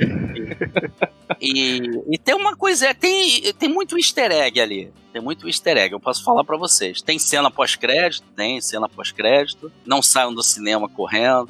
Não posso dizer quantos Homens-Aranha são, o tempo que todos eles são, não posso falar, mas é de, de vocês ficarem. Ah, ah. é assim, a história é bem, bem legal, tem emoção pra caramba, como teve o primeiro Homem-Aranha que eu fiz, foi bem legal. Do, de, dos três Homem-Aranha que a gente teve em live action, o que teve mais emoção foi o do Tobey Maguire mesmo, né? O primeiro filme foi uma coisa assim de você chorar e o caramba. Eu, eu pelo menos me emocionei pra caramba quando perde o tio Ben. Nos outros, no Tom Holland já não tem o tio Ben, né? E no do Andrew Garfield, aparece, eu nem lembro mais, dirigi, mas já, já nem lembro. Andrew Garfield tem, só que a cena da morte ela é bem. Bem leve, né? Bem, bem sem graça, assim. É. Né? O primeiro ali foi mais emocionante. Então, nesse aqui vai ter uma pitada de emoção aí que tem uma cena de tirar o fôlego. É, é assim, é, dá vontade de falar tudo, de falar a história toda mas eu tô tentando filtrar aqui. Eu não sei nem se eu já falei coisa que não devia, mas assim, posso Você... dizer assim, dia 10 de janeiro, quando anunciou, ó, começamos a vender ingressos, já comprem. Não tem dúvida, compre. Assim, se, se você chegar lá no dia 10 e você falar, ah, não quero mais, manda pra cá que eu arranjo quem queira, porque vai, vai. Esse daí vai barrar Venom até. Venom é maravilhoso, mas Venom já tá em quase 5 milhões de bilhetes. Isso daí vai passar muito mais, com certeza. E eu é duvido que alguém saia de lá falando, não gostei. Beleza, falar, beleza, mas. Bacana. Eu já tava ansioso pra esse filme agora com você falando. o hype agora foi lá em cima. Caramba. Eu vou em falar pra vocês. A... São dois filmes que eu quero e... ver agora. Um em 25 de dezembro, que também eu fiquei. Ah, que o Briggs não pôde dirigir, eu dirigi, que é o Bumblebee, que eu já fiquei, opa, opa, opa, opa, opa, e fiquei apaixonado também. É sério, ah, Manu tá falando isso porque ele dirigiu. Não, é, não é bem isso não, é porque como eu falei para vocês lá no início, é, quando eu entrei na dublagem, eu peguei carona em Transformers, que eu assistia, G.I. Joe e tal. Aí fui dirigir um eu traduzia os filmes do Transformers e o Briggs dirigia. Aí agora eu traduzi e dirigi. Então, eu já fiquei assim. Aí o Aranha Verso vem logo em seguida, então o pessoal vai gastar um dinheirinho no cinema. São dois ingressos imperdíveis. É, o, o, do Bumblebee, é. vou falar que eu tava com o pé atrás quando ah. anunciaram, porque eu tenho, eu tenho um pé atrás por causa toda a franquia Transformers. Hum, então, bota Mas os. O, o trailer me conquistou em pouquíssimo tempo. Só o trailer eu já fiquei fascinado com esse filme. Bota os dois pés para frente, então, porque não deixa nenhum para trás, não, senão tu vai cair duro. assim, é, eu vou te falar, tem, tem ação, tem tiro, tem um monte de coisa, tudo isso. Tem batalha de Transformers, tudo isso. Mas tem, tem umas coisas. Ah, eu não posso nem falar uma, uma coisa que eu comentei no estúdio, uma sensação que eu tive, que eu acho que vão falar depois na internet, mas é, é muito legal. É, é muito. É, é, é, tipo assim, é, é a menina, né? É, esse daí é, é, uma menina que encontra o Bumblebee, fica amiga dele. Eu posso contar mais ou menos a história. A forma como foi dirigido o filme. Eu, eu, na hora achei até, pô, é uma diretora, né? Não, não é uma diretora, é uma diretora. Ó, esse daqui, esse, esse olhar aqui, essa coisa aqui, essa imagem é coisa de mulher. Não, por que de mulher? Porque tem é, é, sutileza demais. Não, foi um homem. Foi um homem que dirigiu, aí fui pesquisar, eu falei, caraca, Aí fui olhando, falei, cara, esse cara é gênio. Aí fiquei olhando de trabalho desse diretor, eu não lembro o nome dele agora, caramba, que meleca. Pra guardar nome hoje eu tô. Eu falei, cara, esse cara é genial. Aí fiquei olhando, aí fui me aprofundando. Falei, cara, esse cara é sensível pra caramba. Tem a luta toda e tem o, o, o lance da menina, né? A história da menina com ele, como é que é. É muito, muito, muito fera, muito, sabe, muito boa. Travis Knight. Travis Knight. Travis Knight, isso. É Travis, peraí. Não é, é ou não? Eu dei uma pesquisada rápida enquanto você falava aqui, só pra, pra ver se era ele. Ah, então deve ser, porque eu não lembro o nome direito mesmo. É, Mas eu fiquei doido pelo filme, eu fiquei. É, Travis Knight, isso. Eu fiquei doido de, de, de falar, cara, no, o roteiro, assim. Ah, vocês terem uma ideia. Ah, agora achei a associação dele todinha. É, ele dirigiu um outro. Eu vou fazer uma, um comparativo assim. Teve uma animação que eu dirigi o ano passado, o ano retrasado, ano né, 2018, 17, 16. Se chama Cubo e as Cordas Mágicas. Vocês já viram? Não, já ouvi falar, mas Nossa, eu já não é ótimo, mas eu não tive o prazer de assistir ainda. Antes de ver Bumblebee, vejam esse, essa animação. é maravilhosa. Eu fiz assim, eu fiz um trabalho, eu peguei meio que de carona, assim, que não ia ser eu, aí peguei no meio do processo, e quando eu olhei, eu falei, caraca, isso aqui é complicado, hein? Peraí, deixa eu me aprofundar. É, esse cara também era, esse Travis Knight também era responsável pela um dos anima, era um dos animadores, ele é animador também, né? Box Trolls, Paranorman, Coraline, O Mundo Secreto, e por aí vai. Então, assim, é um cara que, que entende de, de, de cena, né? De, de visual, né? Um, uma imagem, um frame, às vezes impacta mais do que uma cena inteira de tiroteio, de coisa. Que tinha muito isso no outro Transformers, era tiro, porrada e bomba. Era legal, mas era tinha vezes que era bem isso, né? Não foi passa... o que me cansou um pouco na franquia, é. foi isso. Esse daí tem uma história muito legal. Esse daí. assim, eu vou falar veja, aí vocês vão falar: caraca, o Manolo é mó pilantra aí. Quando a gente vê o calendário inteirinho do cinema. Daqui a pouco ele vai falar pra ver não sei quem, não sei o que lá. Mas é assim, são duas recomendações que eu faço e sensacional. É, então, assim, a gente falou. Ah, só uma pergunta antes. O... A gente tava falando de Aranha Verso você vai dublar um dos personagens, não vai? Hum. Você não pode falar disso? Hum. então, é, quando chegou o trailer, eu fiz um, um, uma proposta, porque assim, chega o trailer, geralmente a gente faz com voz provisória. Só que nesse caso, por ter uma legião de fãs, né? Até me perguntaram, ah, você vai dublar o PlayStation 4, não sei o quê. Eu falei, olha, eu não tô sabendo, me chamaram. Eu não dublei, eu não sofri. Como eu falei para vocês, eu não sofri por causa disso. Outro dublou. É cliente de outra empresa, ué, não vou ficar com ódio de ninguém, vou ficar com raiva. Ah, era pra eu fazer. Não, é, é outro, pô, bacana, faça um bom trabalho, beleza, é isso. O trabalho da gente é isso. Eu falei, não, não dublei. Como vocês perguntaram, ah, do, do do Titãs, você dublou? Não, não dublei. Ah, não sei o que. Não, tudo bem, fico triste, mas tudo bem, bacana. Eu não, não posso sofrer com isso, entendeu? Você não pode me derrotar. Senão eu vou ficar um apego a coisas que não são minhas. Isso não é meu. É que você não tem controle sobre isso também, né? Não adianta não. sofrer sobre isso. Não posso, não tem por que sofrer, né? É, ah, porque senão o outro ah, vai ficar falando que fez melhor do que eu. Ué, que faça, eu espero que faça sempre melhor. A gente quer sempre dar o melhor de nós de nós mesmos, né? É... Ih, caramba, me perdi aqui. Você tinha perguntado? Se você dublou algum dos personagens então, agora. Aí o trailer chegou, eu falei, ferrou. Aí eu mandei um e-mail perguntando, eu falei, olha, tem o seguinte, é... nesse trailer entra o Peter Parker, eu não posso dar mais detalhes para vocês, senão eu vou dar um spoiler violento aqui que eu não posso dar entra o Peter Parker que eu faço, que eu, é, que eu fiz lá, só que não é o Tobey Maguire, é outro ator, é, eu até me escalaria, mas aquele do Tobey Maguire não existe mais. O Whirley vai ficar muito novo, muito leve para ele. E se eu botar algum ator desconhecido, vai ter que ser desconhecido, porque os que já dublaram Homem-Aranha já estão, é, já tem mais idade, não, não, vão ficar legais. O que que vocês sugerem que eu faça? Aí adoraram a ideia de eu fazer o trailer. Aí eu vou falar para vocês a novidade também, né? A pesquisinha que eu fiz, até mandei isso em e-mail foi lançado um teaser no YouTube, vocês podem ver lá no canal da Sony, podem até pesquisar aí enquanto isso. É, o primeiro teaser, legendado, teve 700 mil visualizações, não sei quantas está agora, 600, 700. Aí foi lançado o primeiro trailer. Né? O teaser era legendado, Foi lançado o primeiro trailer dublado e legendado.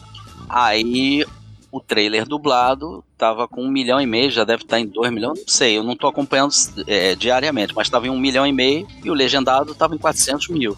Aí no dublado estavam lá falando meu nome, ah, Manolo, Manolo, ah, não sei o que, Manolo. No legendado também tinha alguns falando e no teaser também tinha. Bacana. Aí no dublado, pessoal, ih, é o Manolo, agora é que eu não perco. Ah, não sei o que, é o Tobey Maguire. Agora que eu... o pessoal associou até o Tobey Maguire. Vocês, vocês vão ver. Tá, tá online lá. Aí saiu o segundo trailer. Né? O primeiro teaser legendado tinha acho 600, 700 mil, 700 mil visualizações, o segundo tinha 300, 400 mil. Aí lançou o segundo trailer, um dublado e um legendado. O segundo trailer, a última vez que eu vi, não tem nem uma semana, tinha 20 e poucas mil visualizações legendado, e o dublado estava em 2 milhões ou 3 milhões. Eu falei, opa, isso é estranho, hein? Aí fui lá, Manolo, Manolo, Manolo. Eu falei, caramba, os caras sabem meu nome mesmo. Tom Maguire, Tom Maguire. Não é o Tom Maguire. Aí fiquei. E saiu mais um. E assim, aí eu não iria fazer, entendeu? Porque veio lá de fora mais uma vez assim, ó, não, não usar ninguém que já fez.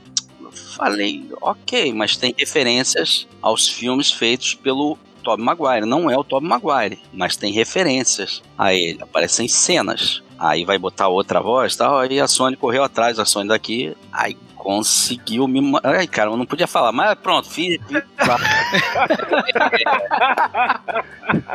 se, você, se você preferir, a gente corta. Não, pela o Peter Parker que vocês conhecem que eu fiz. Só posso falar até aí, vírgula, ponto, ponto final, exclamação. Mas é.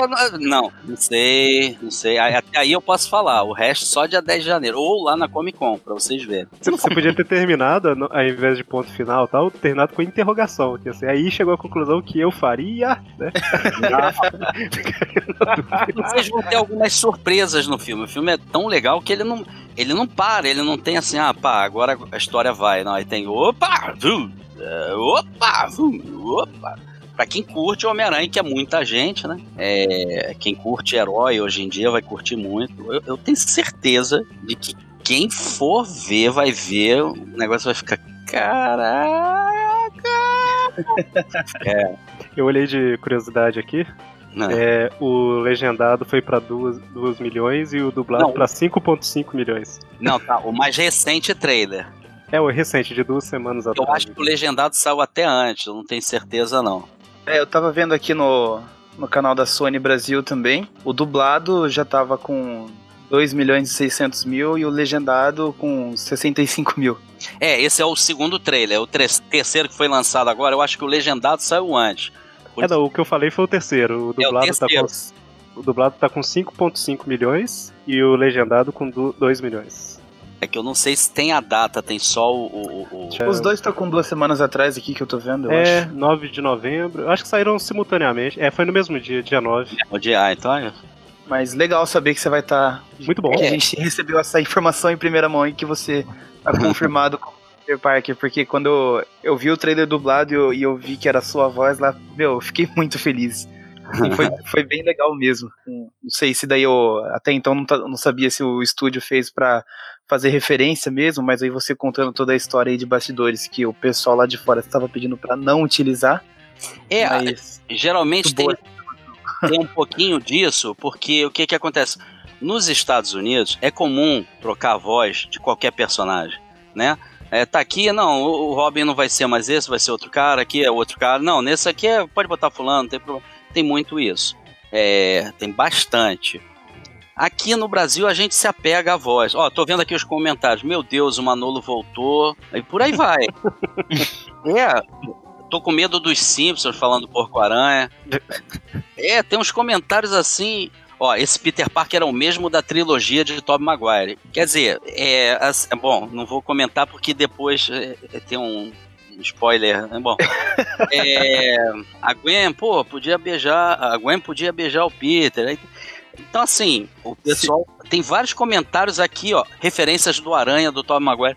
Pegou muito. Então, eu acredito que vai ser um estrondo no cinema esse, essa animação aqui. Vai ser. Se vai... procurar mais um pouquinho, você vai achar alguém falando que os Simpsons previram o Porco-Aranha nos cinemas. Aí Aí já Não é entra um difícil, é ó, difícil. Tobey Maguire, pior de todos. No 3 com Franja Emo, Homem-Aranha Paia. Aí tem gente que não gosta, tudo bem. É, pô, eu gosto de ver esses comentários, eu vejo sempre que esses daqui são os mais recentes. O, o- cara, o pessoal viaja muito, né? Bota uns negócios. Mas é É um isso, então, cara corajoso de, de ver comentários na eu internet. vejo, que eu vejo Tem que sempre. ser corajoso. Nolo Rei brilhante dublando, dublador, é porque tá dublado, né? Do Homem-Aranha. Nossa, tem muita coisa aqui. Eu vejo, ó, mano, aquela dublagem do Homem-Aranha, mano, o Tobey Maguire sempre vai ser meu Homem-Aranha, e por aí vai.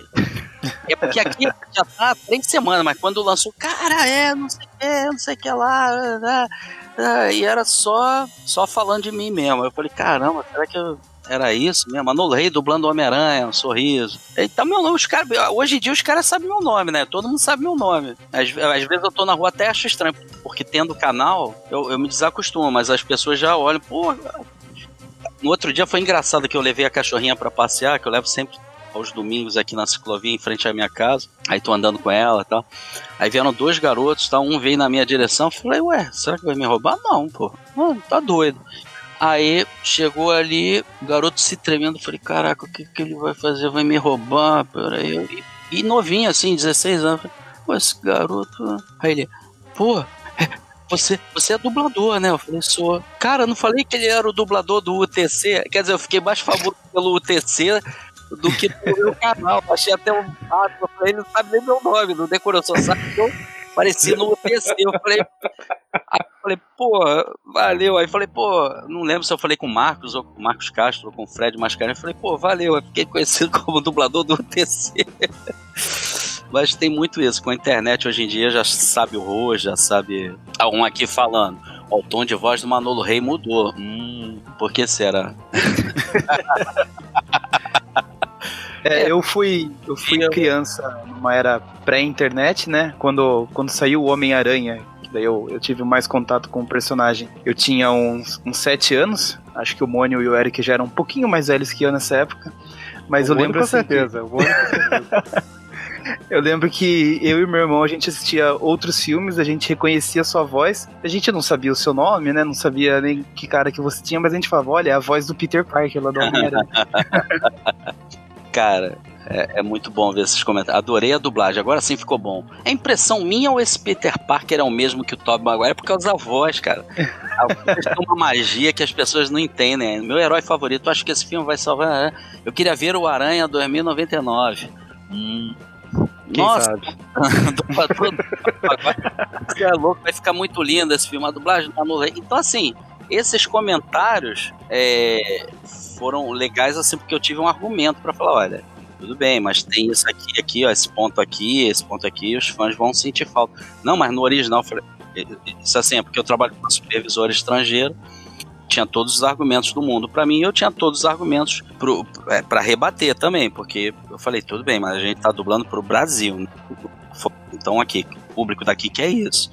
Ah, E a, e a Sony foi super legal nesse ponto, é, correu atrás mesmo e tal. É, todo um cuidado de, de, de- de ficar bom, de ficar o, o que o pessoal quer ver, né? Não é só dublar, ah, dubla aí, tá bom, ah, ah, ah, tá bonitinho, ah, beleza, pode mandar pro. Não tem isso não, tem todo um processo aí desgastante pra caramba. Enfim, poxa, nem acredito que eu tô terminando. Quer dizer, terminei, mas hum, ainda não fechei assim, entendeu? Faltam uns negocinhos ali. É, teve um dos dias que a gente ia gravar que a gente adiou, inclusive, porque você É. tava Na trabalhando. sexta-feira, eu tive que trabalhar. Fiquei seis horas lá, fiquei sem voz, o caramba. Foi, foi louco.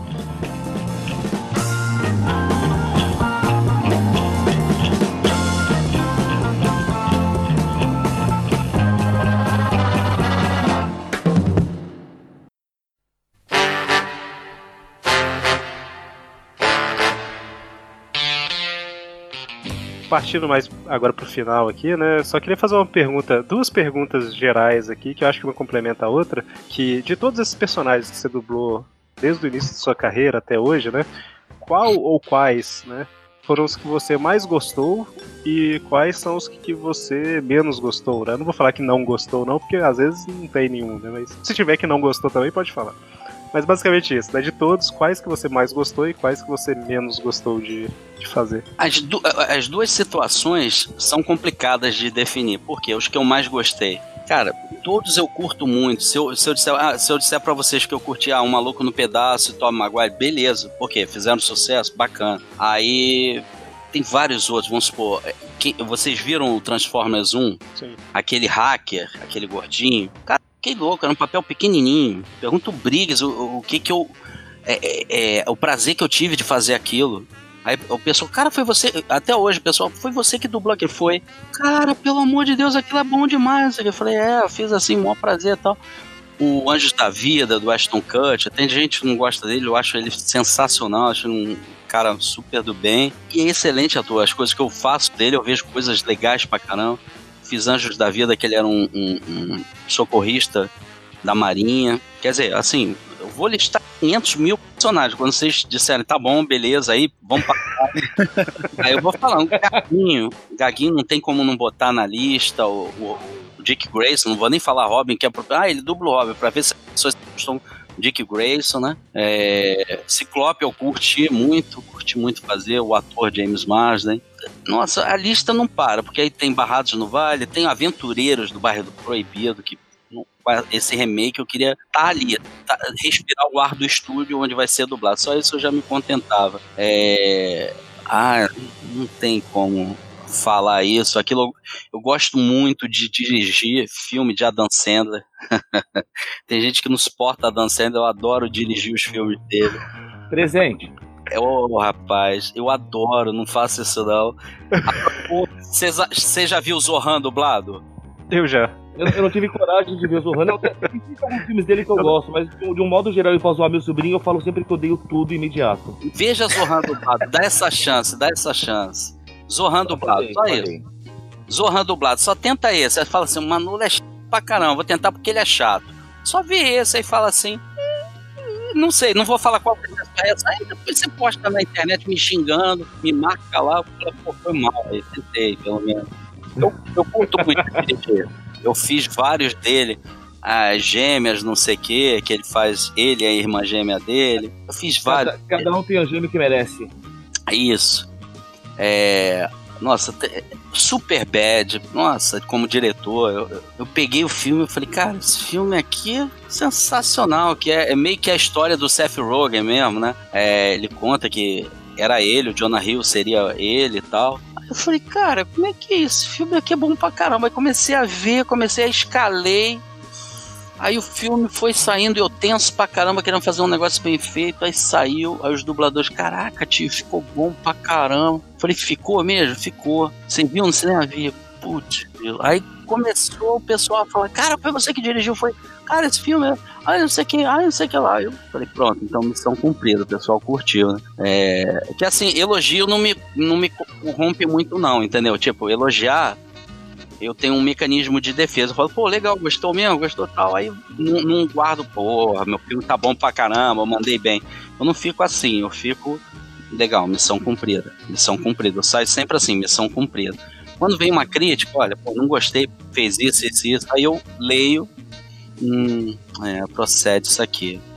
Na próxima eu já não cometo aquele erro, entendeu? Eu acho que a crítica, eu me, eu me é, eu procuro muito mais a crítica, que eu posso melhorar, né, com a crítica, do que o elogio. O elogio, todo mundo gosta de elogio, não vou falar que eu não gosto, eu gosto pra caramba, óbvio. Fazer bem feito, a pessoa, pô, legal, bacana, gostei. Mas o, o- a crítica, pra mim, é importante também, pra eu saber se eu tô no caminho certo, né? É, você tá em, em, em alto mar, né? Você tá lá, tá navegando, tá navegando. O farol tá ali pra te avisar, ó, aqui não, aqui tem pedra. Então, assim, opa, então vou pra lá. Eu acho que a crítica é meio que isso, olha, pra cá não, aqui aí desvio pra lá. Então é meio que por aí. É assim, trabalhos que eu curti, eu acho que tudo que eu faço eu curto muito, eu não consigo fazer nada de má vontade. Ah, tem uma coisa que eu não curto fazer. Eu não curto mesmo, assim, né? Como dublador é reality. Reality pode me chamar, eu posso até fazer e tal, mas eu não curto porque os caras que estão lá não estão fazendo nenhum reality, isso é mentira. Reality pra mim é realidade. Aquilo não é reality, os caras estão tentando ser atores, né? Você vê aí, por exemplo, no Brasil Big Brother, tá todo mundo ali buscando um lugarzinho na Globo como ator, como apresentador. Não tá vivendo uma realidade, eles estão simulando uma coisa que não é realidade. Então, assim, eu não gosto de reality. Quando eu faço, faço, beleza. Ah, é, o que, que eu faço? Beleza, vamos lá. Tá, pá, pá, beleza, bacana, tchau, tchau. Aí vou embora, nem, nem vejo. Isso daí eu nem faço questão de ver. É, eu não curto mesmo. Tem gente que adora, adora ver, até dublado. Ah, você dubla, não sei o que, eu dublo, é. Ah, é, dublo, dublo, dublo. Eu, eu esqueço totalmente. Eu falo, ó, não lembro e tal. Tá certo. E acho que como pergunta final aqui, você tem dica para quem tá querendo entrar nesse ramo da dublagem, como o Mônio disse um pouquinho mais cedo aqui? Que dicas que você dá pro pessoal? Sim, tem várias dicas. Primeiro, é. Ah, tem que ter o registro. Sim, tem que ter o registro. Isso é uma formalidade? Sim e não. É uma formalidade porque você precisa. É, tendo o registro. O registro significa que ele é ator, ela é atriz, né? Então significa assim, sou habilitado a fazer um trabalho como ator.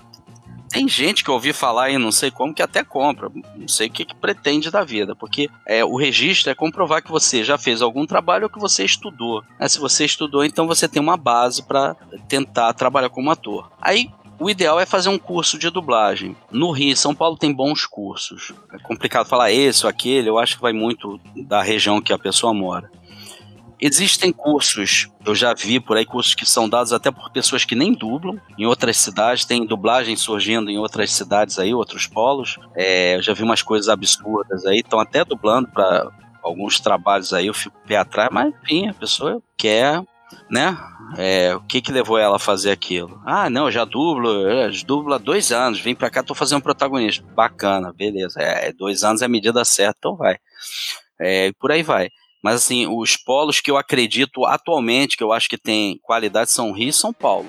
Os dois. Claro que tem empresas no Rio, tem empresas em São Paulo que têm qualidade ruim. Né? É, não é característica de uma ou de outra cidade ou do, de qualquer outra coisa. Como tem empresas que fazem bons trabalhos. Até agora eu só vi bons trabalhos bons trabalhos que eu digo é assim: quais os critérios? Esse, esse, esse, esse, esse. Ok? Ok em todos, então é bom trabalho. De bom, ótimo, excelente, maravilhoso, só Rio São Paulo. Nos outros lugares, eu não vi nada assim, pô, tá bacana. Eles podem até gostar, já me falaram até de game, ah, a melhor dublagem de game é essa. Eu falei, é mesmo, é. É qual a melhor voz do game? É o fulano de tal, ele é do Rio. Mas então, então o quê? Então a dublagem não é lá dessa cidade. As pontas são de ah, são lá dessa cidade, tão boas? Não, tão ruins. Então não é a melhor dublagem de game, né? É uma dublagem maquiada para disfarçar para pessoa pensar que é feita no Rio ou que é feita em São Paulo. Só que o principal, às vezes uma ponta estraga um filme inteiro, entendeu? Um personagem que tem uma frase estraga o filme inteiro. Então, assim, é buscar nessas duas cidades é, cursos legais. Infelizmente, os polos que, que, onde as pessoas podem aprender de fato, de fato, a dublar e dublar bem são esse, essas duas cidades. Se tiver curso nas outras cidades, bacana. Ah, você tá falando mal de mim? Não, não tô falando mal. Eu queria que mostrasse condições, porque o que eu tenho visto eu vi vídeo, é, até Eric, eu vi aí do, um pessoal de Minas, eu vi um vídeo, cara dando aula, eu falei, meu Deus do céu, se isso é aula, eu não sei como é que é a dublagem para valer, né? Porque a pessoa, é, é justamente aquilo. A pessoa ensina o cara a olhar para o texto e esquecer a tela. Eu, eu não acredito que isso fique bom, entendeu? É, teve aí em BH um vídeo, deu até uma polêmica aí que, ele, que ele, o menino daí postou sobre um, um, dublador do Rio falando que usava um pitch para mudar a voz. Eu achei isso absurdo, quando na realidade estava mostrando áudio de dois dubladores totalmente diferentes. Então é assim, eu não estou depreciando nenhum outro lugar, eu estou só falando, eu acho que tem que evoluir, tem que não basta chegar, baixar na internet, ah, vou aprender em casa. Você não vai aprender em casa, como eu falei, você não vai ficar o dia inteiro treinando para dublar dois minutos que vai dublar bem. No estúdio é outra rotina. Você tem que aprender a, a, a, a sua região de voz para trabalhar, o seu estilo de interpretação, que cada um tem o seu estilo, não adianta. Eu não tenho o mesmo estilo que o Briggs, nem tenho a mesma voz que ele, não tenho o mesmo estilo que o Moreno, nem a mesma voz. Varia. A gente tem estilo de interpretação, como numa novela da Globo, da Record, onde for cada um tem seu estilo. Se um ator fizer o personagem, vai ser de um jeito, se outro ator fizer, vai ser de outro jeito, e por aí vai. É, tem que ser ator. No, na hora de dublar, tem que ser ator. Eu tenho que ver verdade. Tanto que eu tenho trabalhado muito com Star Talent, né, ator conhecido, e às vezes alguns chegam, pô, cara, eu nunca dublei, eu não sei como é que eu vou fazer. Então, não, é tranquilo. Você é ator, né? Sou, então, beleza. Cinco loops depois ele, caraca, isso aqui é gostoso, então, é isso aí. A mágica eu não posso ensinar também para vocês, né? Eu não posso falar aqui qual é a mágica, mas tem um, um pulo do gato aí, que só um profissional mesmo de, de, de, de tarimba, de, de, bagagem legal, consegue esse pulo do gato. É, fazer um ator dublar e se sentir bem dublando, né? Não se sentir preso mecânico nem lendo um texto. Tem um pulo do gato e tem, tem várias outras coisas. Em cursos que eu, que eu dou aqui, muito de vez em quando, que eu não, não tenho nem tempo para dar aula. Eu dava aula na Master aqui do IAB. Aí eu chegava, olhava assim, dava a primeira rodada de, de gravações, aí depois eu. Uhum, agora vamos fazer assim, pá. Eles, caramba, é isso? É, isso aí é dublagem. Eu não quero isso que vocês estão fazendo. Aí mudo totalmente, dou um choque de realidade. Então, assim, pra, começar a dublar, primeira coisa tem que ser ator mesmo. Não tem, ah, eu só quero dublar, não quero fazer teatro. Não, tudo bem. Eu, por exemplo, só tô dublando, não tô fazendo teatro. Queria fazer teatro, queria muito. Queria fazer televisão, queria muito. Queria fazer cinema, queria muito. Mas não me sobra tempo. Só faço dublagem, mas eu sou ator me chamarem para fazer um outro trabalho, eu tô aqui e vou e faço. É, não existe esse negócio de, ah, sou ator só de dublagem.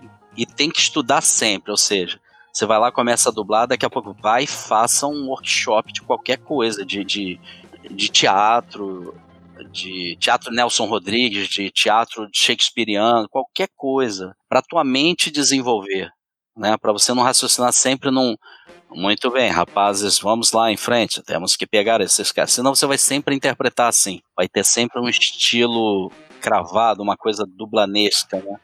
É complicado, é complicado. Assim, a melhor dica que eu posso dar é essa: é queira ser dublador, queira trabalhar com dublagem, mas siga os passos corretos e observe sempre. É, cada vez que o diretor fala um negócio, tenta é, analisar aquilo, entender, porque ali está a grande aula, o que o diretor fala. Né? Basicamente é isso. Tá certo, então. Bem bacana. Tô terminando de anotar, peraí. Um tempo atrás eu até tinha pensado em, em, começar alguma coisinha de dublagem, mas por hobby mesmo, mas quando eu soube que daí tinha que fazer o, o curso de teatro, essas coisas, que é uma coisa que eu não me vejo fazendo, eu falei, ah, deixa quieto então. não tenho tanta vontade assim. mas é, acho um mas... trabalho bem bacana, meu. Mas o teatro, se você fizer, você vai ver que não é nada disso que você pensa. Assim, eu não sei como é que você é, se é introvertido, extrovertido, mas é, tem de tudo que é, que é jeito, uhum. né? Aí a gente fala assim: ah, teatro, qualquer estereótipo que você pense do teatro tem, tem o estereótipo e tem o não estereótipo, né? Ah, teatro é coisa de gay. Tá, tem gay, tem hétero, tem tudo, não existe isso, estereótipo. Na televisão também, na dublagem também, não, é, todos convivem, né? Em todas as áreas hoje em dia tem de tudo. Ah, tem um cara que é isso, é, é que é grosso. Tem, tem gente grossa no teatro, na televisão, no cinema, na dublagem. Ah, tem isso. Vai ter sempre em qualquer área da nossa vida, qualquer, cara, qualquer estereótipo que você pensar para essas áreas, vai ter em todas as áreas, porque é do ser humano, né? Característica nossa. Cada um tem a sua característica, né? É, você, é, é, é você ir e falar, não, lá é muito assim, não, não tem. Né? Eu acho que não, não é tanto de repente você não, não quis tentar teatro, alguma coisa, porque, não sei, talvez por timidez, né? Até entendo, beleza, mas é uma coisa facilmente solucionável. Inclusive, eu tô te falando porque eu era muito tímido e, e tô aí, tô na área. Uhum.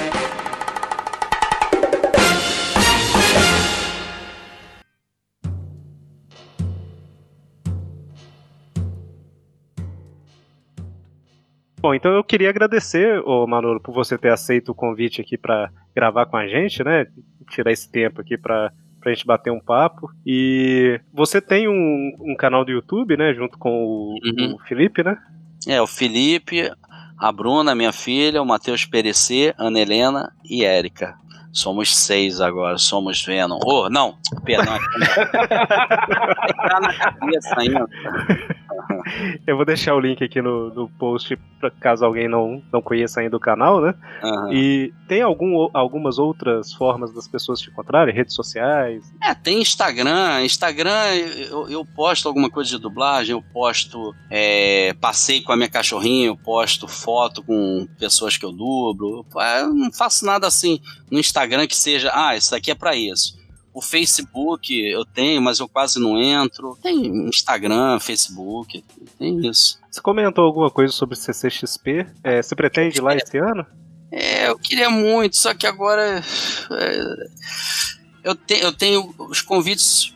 É, os convites que eu digo assim, fui convidado para isso, para isso, para aquilo. Mas eu tô vendo aqui de, de agenda, agenda mesmo, data de hora, entendeu? Essa agenda, agenda é, lutar contra não sei o que, não. É, tô vendo aqui porque eu tô ferrado vou ter que dar, dar um jeito mágico de me teleportar e chegar lá a tempo, né? Que a, o teleporte, teletransporte ainda tá um pouquinho devagar, mas Mas eu quero ir, nem que seja um dia só. Eu tava indo aos domingos, porque era o dia que sobrava. Vamos ver esse ano se eu consigo ir sábado, ou quinta, ou, ou quarta que quarta é spoiler night, aí a gente sempre é convidado aqui, mas não vai todo mundo, né? Que é um dia mais fechado. E também é um dia que tem duas horas para tu entrar e sair, ou seja, não dá para fazer nada. Sim. Mas tinha um negócio para fazer lá na Spoiler Night, que ia chegar 18, sair 22, não sei se vai rolar. Enfim, é isso. No geral é isso. Eu tô querendo ir, não sei o dia ainda, não sei falar. E é a semana que vem. Ah, se for. comprou os convites? Não, é. Acho que vai, vai acontecer alguma coisa aí. Entendeu? Mas não sei o que, que vai acontecer, o que, que vai poder acontecer, mano. Se for, vai no domingo, que é o dia que eu vou. É, eu tenho, ido, eu tenho ido aos domingos, inclusive. O meu herói é o, o, Peter Parker também, que é o Carlos Afonso, que é, ele cuida do. Tava no Anime Friends, é, agora tá na Santos Santos Geek Festival, que ele às vezes comprava ingresso para mim, aí ficava esperando na fila, cara, tu é meu herói e tal. Meu parceiro também, ele adora Peter Parker, acredito que ele vai ouvir isso também. Um abração. E assim, eu, eu sempre vou e sempre tem sempre alguma ajuda, alguma coisa para conseguir ir. Aí vou lá, me divirto pra caramba, compro um monte de coisa, revista, é, camisa da, da, da, loja lá, não vou falar o nome, não vou fazer propaganda. Camisa Geek, que tu, eu não acho em lugar nenhum, só acho lá. Eu saio com duas bolsas assim, aí uso no canal. Caramba, onde é que tu comprou? Eu falei, é, não falo não. Mas, é, mas, tem muita coisa legal lá, bonecos, tem o, o Thiago Rosenhol, Rosenhole, Hole, não lembro agora, que eu descobri ele lá, que ele fez, ele pega bonecos do Mickey, né, assim, ele transforma em bonecos do Mickey com outros motivos, por exemplo, tem o Mickey Superman, tem o Mickey Homem-Aranha, pô, e a gente aqui na dublagem tá fascinado por ele, que artista, cara, que Uh, o Briggs ganhou também o do Superman, eu ganhei do, do Homem-Aranha, as meninas ganharam. Nossa, eu fiquei, cara, esse cara é um gênio, que, que, que obra de arte, um negócio tão, tão legal que ele faz com o maior prazer. Ele era colecionador, aí começou a fazer umas coisas, aí emplacou. Aí tem várias coisas que a gente vê lá, quadrinistas, né, desenhistas tal. Tem as mesinhas lá, eu gosto muito de ver também, tem muita coisa bacana. CCXP é uma coisa imperdível, né, eu quero ir, mas não sei se eu vou conseguir. É, esse ano, esse ano eu não ia, aí eu acho que minha esposa ficou com dor, sei lá o que que foi. aí ela, ela me deu os ingressos. Só que quando ela comprou, sábado já tinha esgotado e tal, aí ela me deu pra quinta e sexta. Então eu vou estar lá quinta e sexta. Conseguiu pra sexta? Sim, sim. Pô, caramba. Não, pra sexta eu acho que ainda tem, não tem pra sábado. É, sábado, sábado que é o dia mais concorrido, vamos colocar assim. Ah. Que inclusive a credencial era do Homem-Aranha. Fiquei triste é que eu não consegui também. Por que Cada... será, hein? Já parou pra pensar? Não, não posso dar spoiler, né? Do, do, jeito que, do jeito que o brasileiro é, vai aparecer no Mercado Livre lá. Depois que passar o evento, credencial, não Só válida. Raciocinar, por que, que tem do Homem-Aranha no sábado? O que será? Painel da Sony no sábado? Eu não sei. É... É complicado, é, mas eu queria, eu queria isso. Se eu pudesse, eu iria todos os dias esse ano, que esse ano tá muito legal. Na quinta, eu acho que é quinta, vai ter o do Bumblebee. É, tá imperdível o painel do Bumblebee. Na quarta é Spoiler Night. Na sexta eu não lembro qual é as coisas lá que eu tinha visto. No sábado, acredito que seja sábado o do Homem-Aranha, do, do filme do ano que vem, e o do Aranha Verso. Acredito que seja sábado, não tenho certeza não. Sábado costuma ser a, as maiores atrações, vamos ah, assim. é, é, Por isso estou falando, você para dinheiro no bolso aí que vocês não vão perder, não. Essa Bem, então, Beleza. É, mais uma vez, né? Mais uma vez, obrigado. E só lembrando a, aos nossos ouvintes, né? Que esse podcast, o Tweetcast, ele é um podcast do site aracnofan.com.br. Lá a gente tem alguns podcasts, né? Esse sai todo final de mês, ou seja, ele é mensal, né? Mas nas outras semanas a gente tem toda quarta-feira o Trip View Classic, que a gente comenta revistas antigas do Homem-Aranha, cronologicamente, a gente começou lá na Amazing Fantasy XV de 62 e a gente vem comentando uma a uma, né, basicamente. Eu fiz aspas no ar aqui. Eu, eu tô ficando profissional em fazer aspas no ar em podcast como se as pessoas estivessem me vendo. Hum. Só que a gente tem comentado, né? Desde a primeira, já estamos ali no final dos anos 80. É, então na quarta é isso, na sexta a gente faz os programas sobre as revistas atuais do Homem-Aranha, né? E também temos o nosso canal no YouTube, fanpage no Facebook, é, Instagram, Twitter, enfim, né? Aracnofan em todas as redes sociais, aí vocês nos encontram, né? É, além disso também, a gente está com um padrim, onde quem estiver ouvindo a gente pode apoiar com algum valor financeiro mensal para manter o site no ar, para né, poder pagar convidados, igual a gente está pagando o Manolo para estar aqui hoje.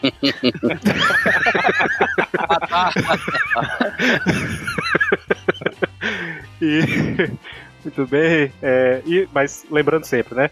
Quem não puder é, contribuir com o Padrim, ajuda muito divulgando os podcasts, é, curtindo né, as publicações, divulgando tal. Isso é tão importante quanto, até mais, né? Do que o, o financeiro. Muito bem.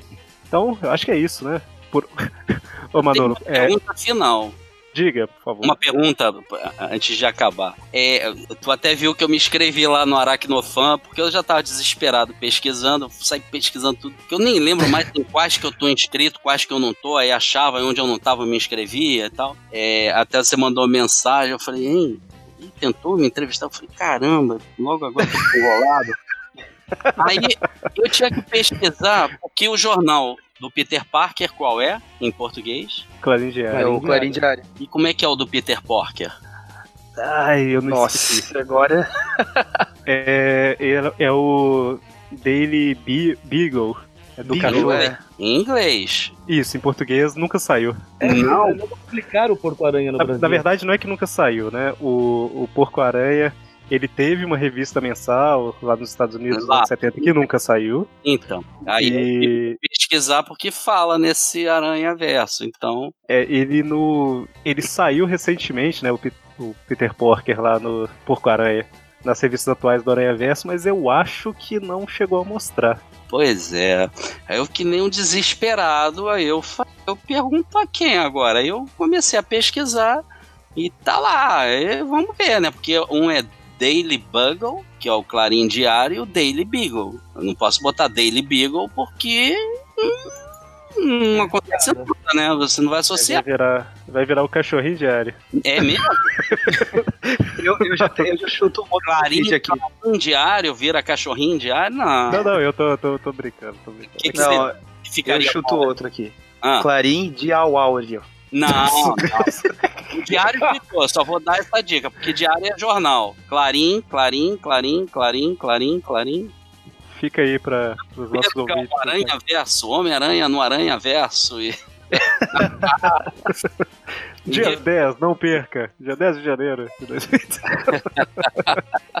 Bem, mas eu acho que é isso, né? Hum. Fechamos por aqui e por, por hoje é só, pessoal? Isso é tudo para pessoal.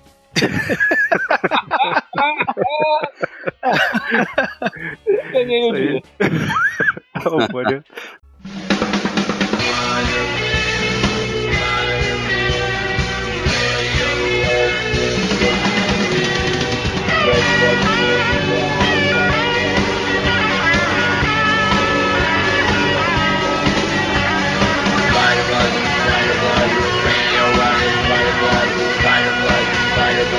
Spider-Man.